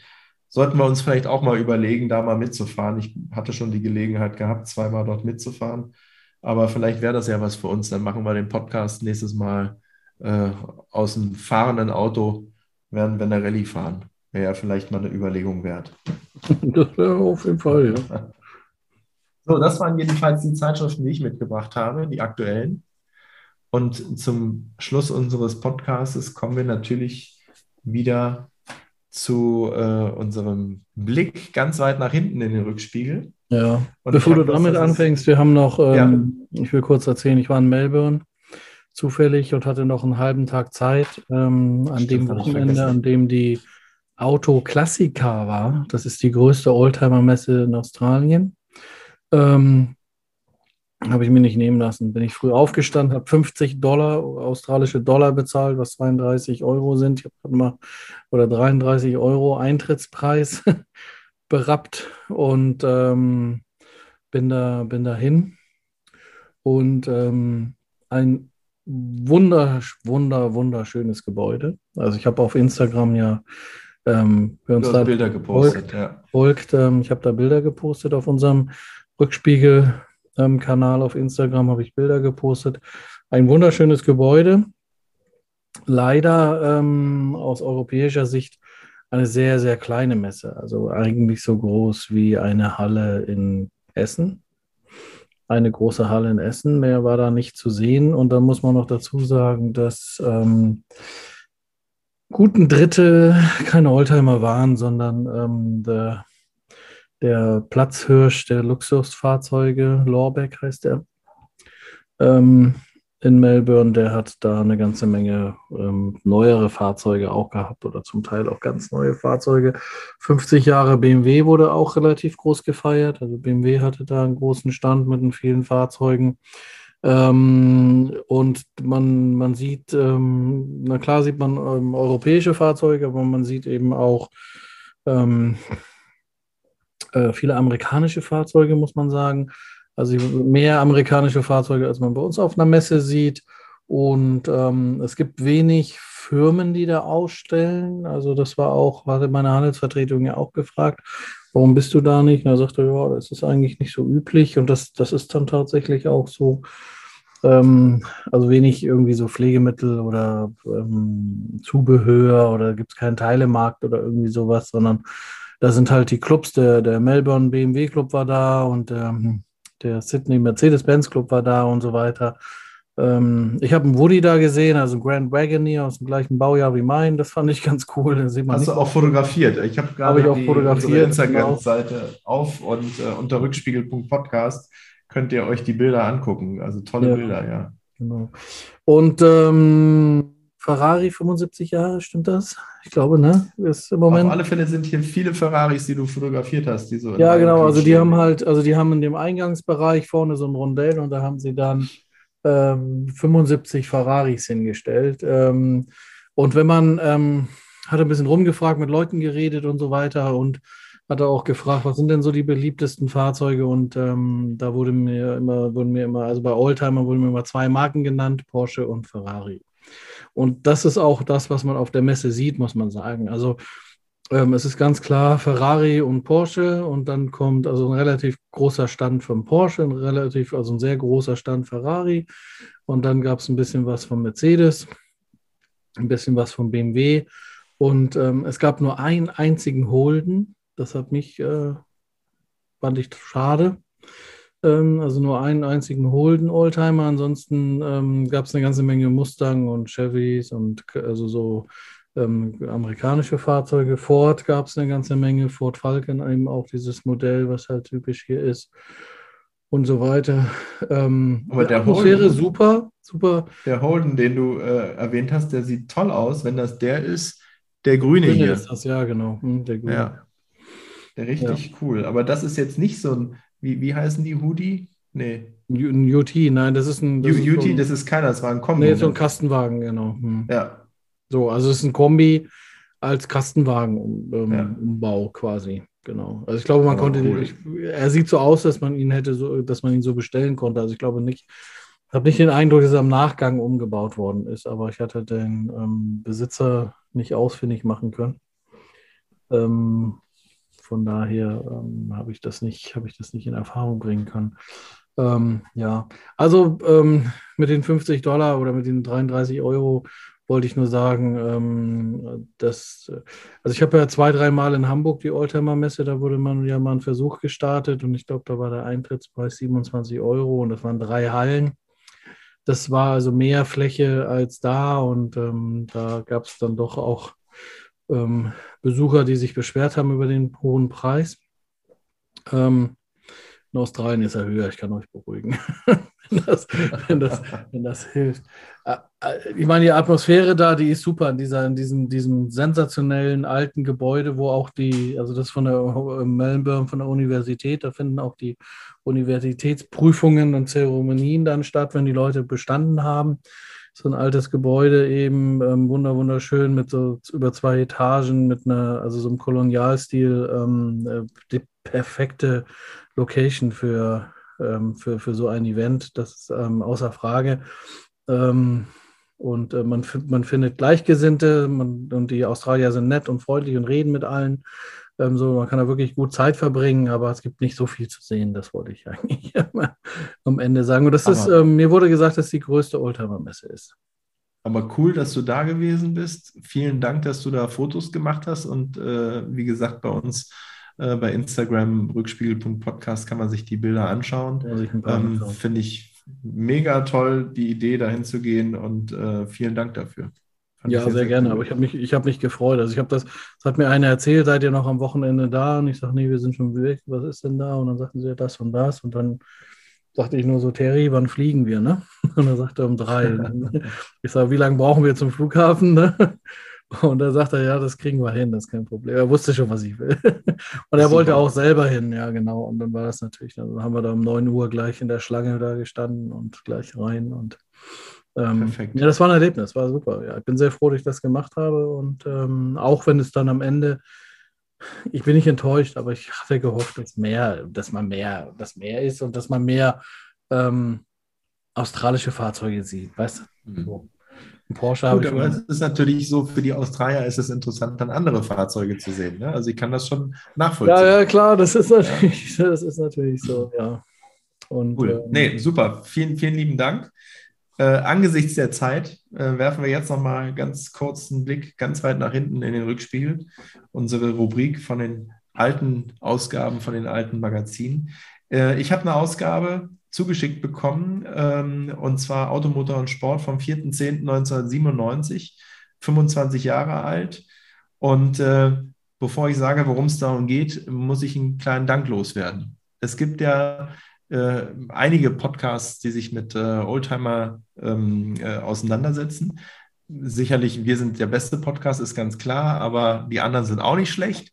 Und äh, da gibt es äh, den Podcast 2 aus 11, ja. der Tiefgaragen-Talk. Ja. Und äh, der Frank, jetzt hoffe ich, dass ich seinen Nachnamen richtig ausspreche, Otero Molanes, der ist einer der beiden Protagonisten, äh, die dort diesen Podcast betreiben.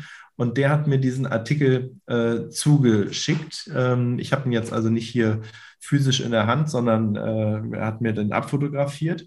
Vielen, vielen Dank, Frank, an der Stelle und ganz liebe Grüße. Und ihr macht einen tollen Podcast. Also kann man nur empfehlen an der Stelle, wenn ihr unseren gehört habt und unseren abonniert habt, dann dürft ihr auch ähm, äh, mal bei 2 aus 11 reinhören.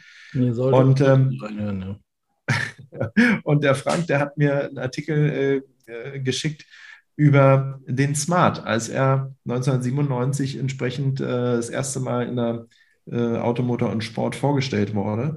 Und äh, das ist ganz äh, interessant. Äh, der Artikel heißt Vorstellung des Mini-Mercedes Smart.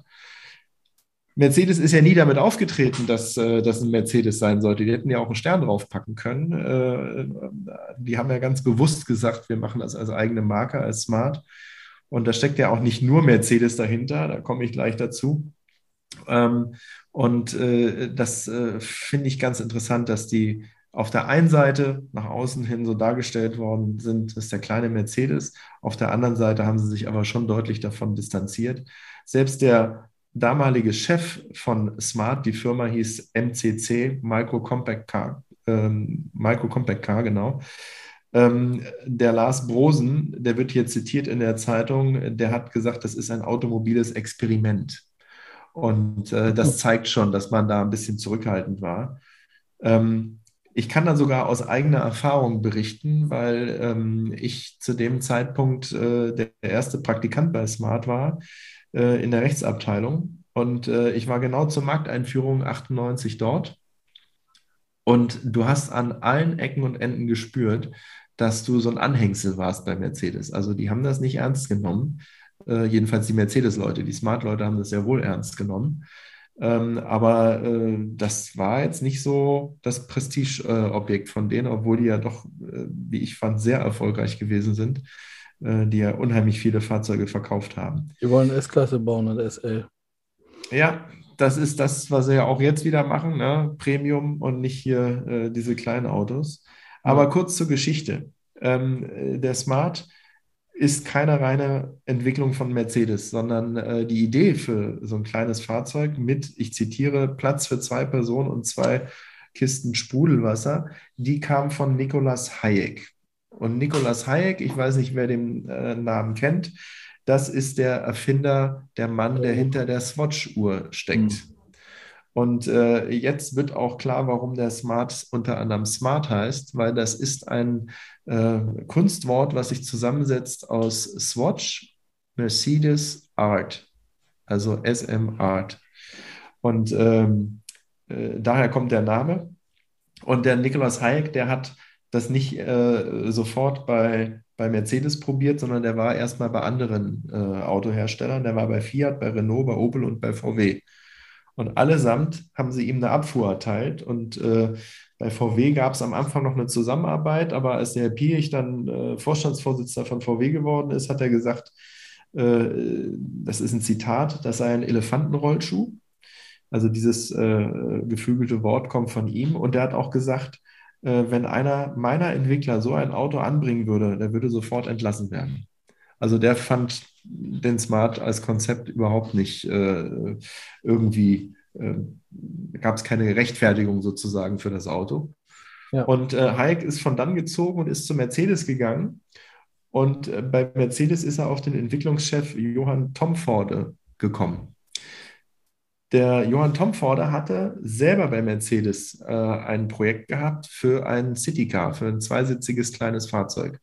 Und äh, da haben die halt gesagt, Mensch, das passt uns ja gut äh, ins Konzept rein.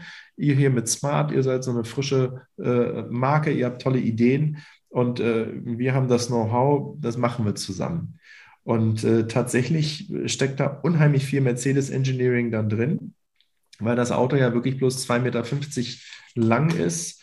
Ähm, äh, einen kleinen Motor hat von 55 mit 55 PS, 600 Kubikmeter Hubraum, 600, nicht Kubikmeter, 600 Kubik Hubraum so rum, äh, von 0 auf 60 in 6,5 Sekunden und VMAX plus äh, 130 km/h.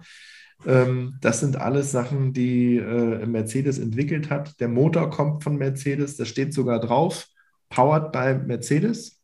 Der ist gebaut worden in, in Berlin im Werk in Marienfelde. Ähm, Motorradwerk. okay.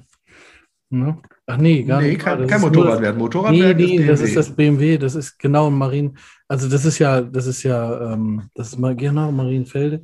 Nee, das ist das, das ist das Motor, das ist Motorenwerk, was ja Gott sei Dank wieder gerettet wurde jetzt, weil die Mitarbeiter gesagt haben, Leute, wir machen alles, was ihr wollt und wenn es auch E-Autos sind, so nach dem Motto. Und die ja. bauen da jetzt irgendwelche Elektromotoren und Batterien und deshalb gibt es das Werk. Das ist eins der ältesten nach Sindelfingen, soviel ich weiß. Genau, Genau, richtig. Und ähm, die haben halt den Motor gebaut. Äh, die haben auch diese äh, Entwicklung, exakt, die haben auch diese Entwicklung der Tridion-Sicherheitszelle. Das ist für sich das Markenzeichen von Smart. Smart war ja immer, der, der, der Ursmart war ja immer zweifarbig. Man hat einen Kern gehabt, der aus Metall ist. Das ist die Tridion-Sicherheitszelle. Und dann hat man die meist bunten äh, Kunststoffelemente gehabt, also sprich vorne die Türen, hinten die Stoßstangen etc. Ähm, und diese Sicherheitszelle, die hat halt in einem Crash-Fall äh, dafür gesorgt, die war so stark ausgelegt, dass das Fahrzeug nicht kollabiert, äh, sondern so einen wirklich harten Kern halt hat. Dann hat das Fahrzeug einen Sandwichboden. Äh, aus einem ganz einfachen Grund, also so wie die A-Klasse damals auch, ähm, aus einem ganz einfachen Grund. Der Hayek hat schon damals gesagt, mein Ziel ist es, ich möchte das Fahrzeug als Elektrofahrzeug haben. Und äh, ich möchte halt äh, ein äh, Fahrzeug haben, wo ein möglichst äh, tiefer Schwerpunkt ist. Und dann packe ich die Batterien für das Fahrzeug natürlich ganz nach unten rein. Also war schon sehr, sehr durchdacht.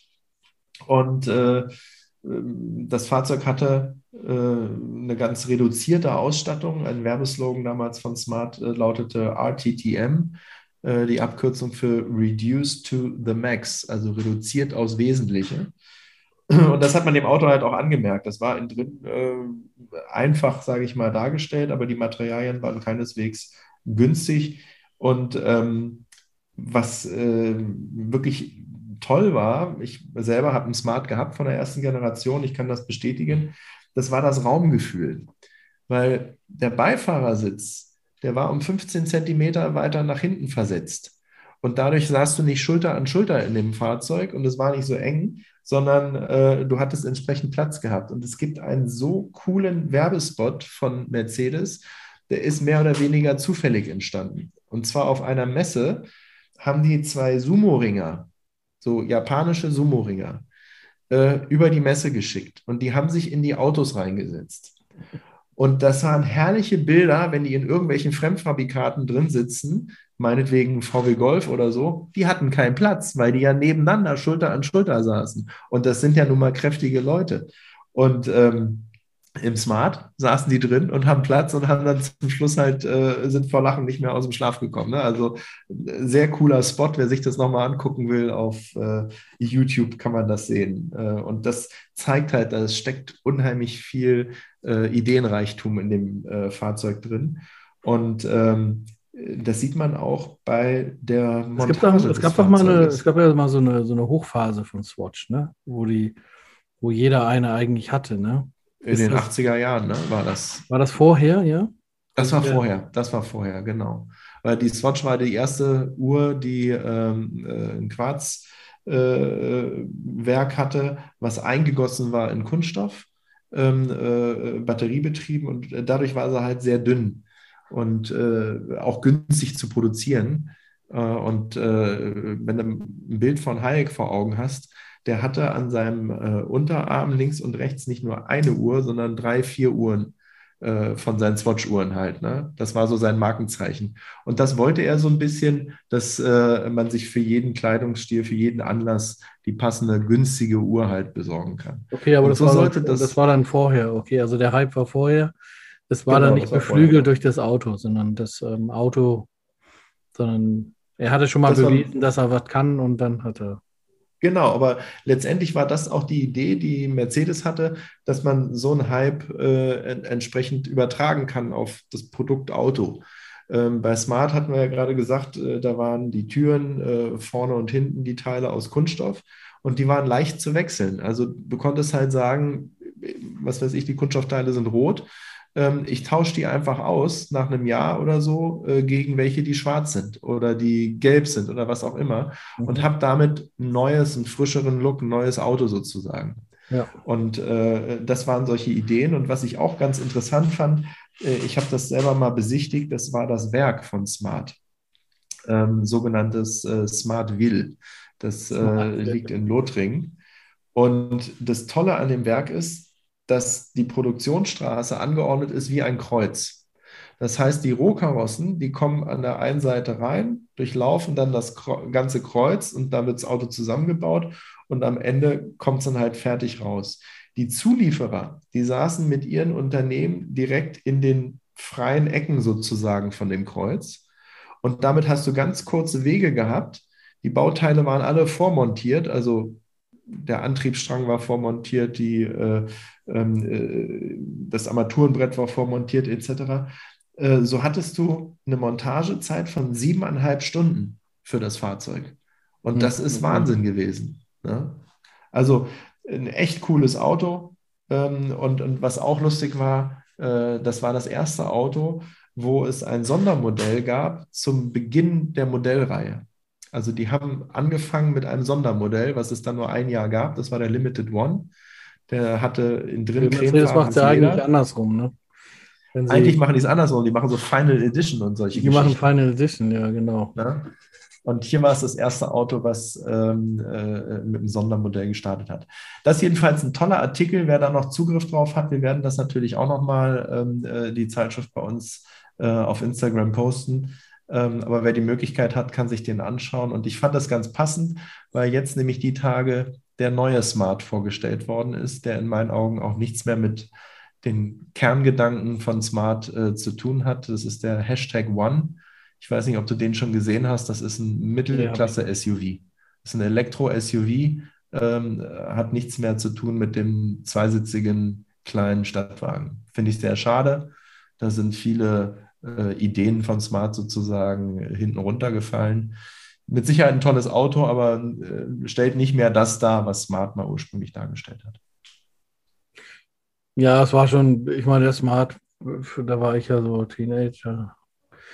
Das war schon ein sehr innovatives Auto, muss man sagen, und auch seiner Zeit voraus. Ne? Also das ist schon, ähm, so, sowas, sowas macht man, sowas äh, gelingt einem nicht so oft. Nee, und ähm, natürlich ist das so, je kleiner ein Fahrzeug ist und je günstiger das ist, desto weniger Marge äh, ist dann halt dabei. Ähm, ich weiß halt auch, dass die ersten Fahrzeuge bei Smart, die verkauft worden sind, ein Minusgeschäft waren. Da hat Mercedes immer noch was draufgelegt. Aber ähm, wenn man mal äh, in Rom war, dann äh, gibt es eine Zeit vor dem Smart und nach dem Smart. Vor dem Smart hat man unheimlich viele Vespa-Motorroller gesehen. Ähm, das war das Hauptver Hauptfortbewegungsmittel Nummer eins in Rom. Und wenn man jetzt in Rom ist, dann siehst du überall Smarts. Also das ist äh, die Smart-Hauptstadt sozusagen. Ja, so. Und das zeigt ja, dass ein Bedarf da ist an solchen Fahrzeugen. Gerade jetzt, wenn wir über Elektromobilität reden, mit kurzen Reichweiten innerhalb der Stadt, Ganz ist das das Ding. Außer, ne? außer Frage. Und ähm, bei dem Thema gerade, da kann ich dann doch noch mal was sagen. Ich war kurz bevor ich nach Australien geflogen bin, noch mal ein Einbeck im PS-Speicher und die haben aktuell eine Sonderausstattung Mini-Autos oder Kleinfahrzeuge. Ähm, da ist auch der Smart dabei. Ähm, natürlich, aber auch eine ganze Menge andere Fahrzeuge, ähm, die ich noch nie vorher gesehen habe. Also da ähm, auch, auch Fahrzeuge mit 1 PS, ne? Ja. Zum Beispiel. Also so, aber da gibt es ein paar, da gibt es ein paar tolle, ein paar tolle Ideen. Und ich habe da das erste Mal ähm, den wunderschönen, also wenn man nach dem hässlichsten Auto googelt, dann kommt der Diavolo, ne? Fiat. Multi. Der, der ne? äh, Multipla. Ne? Ja, Multipla, genau. Genau, ja. Fiat Multipla kommt da. Ähm, ich wusste nicht, dass es ein, dass es ein, ähm, ein ähm, das ist ein, also den gab es schon mal. Sowas gab es schon mal? Den gab es schon mal von Fiat, ja. Okay. Ähm, und der steht da in der, in der, in der Ausstellung Minicars. Ähm, der sieht auch skurril aus, aber nicht so. Der ist schicker. Ach, ich glaube, ich weiß, äh, das ist letztendlich wie ein Fiat 500, bloß ein bisschen länger. Kann das sein? Ja, auch. Hm. Aber schon noch ein bisschen mehr. Also du siehst schon, dass er. Also an dem Auto habe ich gesehen, wo die, wo die, warum der so aussieht, warum, wie der aussieht. okay, dann muss ich googeln. Das habe ich, hab ich nicht Weißt du, weil da, an dem habe ich, da habe ich gesehen, ach, guck mal, ne? das war gar kein, das war gar kein Ausversehen. Das war, äh, man hat da versucht, die, die, alten Designelemente aufzugreifen. Okay. So, weißt du, da war okay. ich, ähm, und da fand ich ihn hübscher jetzt, muss ich sagen, wo ich das weiß. Weil ich das finde, ähm, ich finde das immer so ja.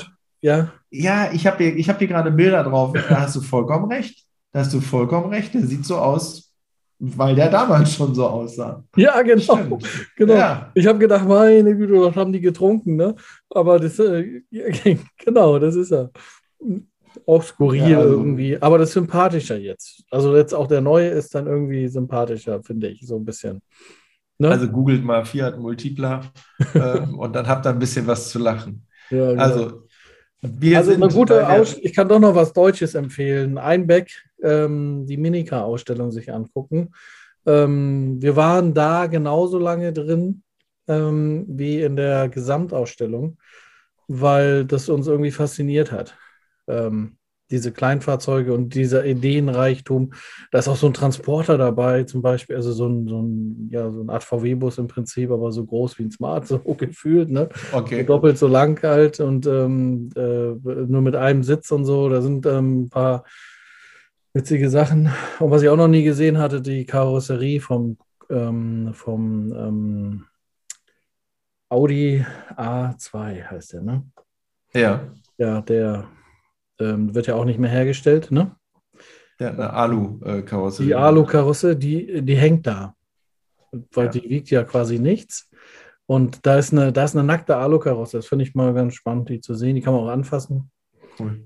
Weiß gar nicht, ob man es darf, aber man kann es auf jeden Fall. ich habe es getan, erwischt. und ähm, ja, genau, Einbeck, PS-Speicher. Ähm, Hatten wir ja auch schon ein paar Mal erwähnt, den PS-Speicher. Ja, ja gut, also das ist bei mir, das ist bei mir um die Ecke. Das ist bei mir um die Ecke. Ich hatte Besuch aus der Autoindustrie und ähm, haben gesagt, komm, dann machen wir nochmal einen Abstecher da. Und ähm, ja, wie gesagt, wir sind da in dieser ähm, Kleinwagenausstellung, dieser Sonderausstellung, da sind wir hängen geblieben. Die fanden wir, die ist echt spannend, fand, fand ich spannend. Ja. Ja, cool. Siehst du, haben wir doch einen schönen Abschluss gefunden. Wir haben hier mit einer der längsten Folgen, die wir bisher hatten, aufgezeichnet. Oh, ähm, vielen lieben Dank. Wir haben ja auch eine sehr lange Entfernung gehabt, also von daher ist das absolut äh, gerechtfertigt, dass wir das jetzt gemacht haben. Ja. Alles Liebe, alles Gute nach Australien. Nächstes Mal werden wir uns sehr wahrscheinlich wieder direkt gegenüber sitzen. Ja, das sollten wir tun. Und äh, dann ganz liebe Grüße nach Australien. Vielen, vielen Dank für die vielen Eindrücke, die du uns vermittelt hast hier nach Deutschland. Ja, ich danke dir, dass du dir auch Zeit genommen hast. Ich weiß ja auch, dass du eigentlich im Urlaub bist. Deine Familie hast du mit anderen Sachen jetzt äh, beschäftigt und ähm, das ist ja auch nicht selbstverständlich. Und von daher, ähm, ja, möchte ich mich auch bei dir bedanken und vielen Dank an die Zuschauer. Und wenn es euch gefallen hat, dann erzählt es doch allen weiter, dass wir Zuhörer, meine ich natürlich, dass wir noch mehr Zuhörer bekommen. Ähm, dann macht es ja noch mehr Spaß. Genau. Abonniert uns, lasst ein Like da, guckt in die Show Notes und äh, besucht unsere Seite auf Instagram. Vielen Dank, alles Gute, gute Fahrt euch. Tschüss. Tschüss.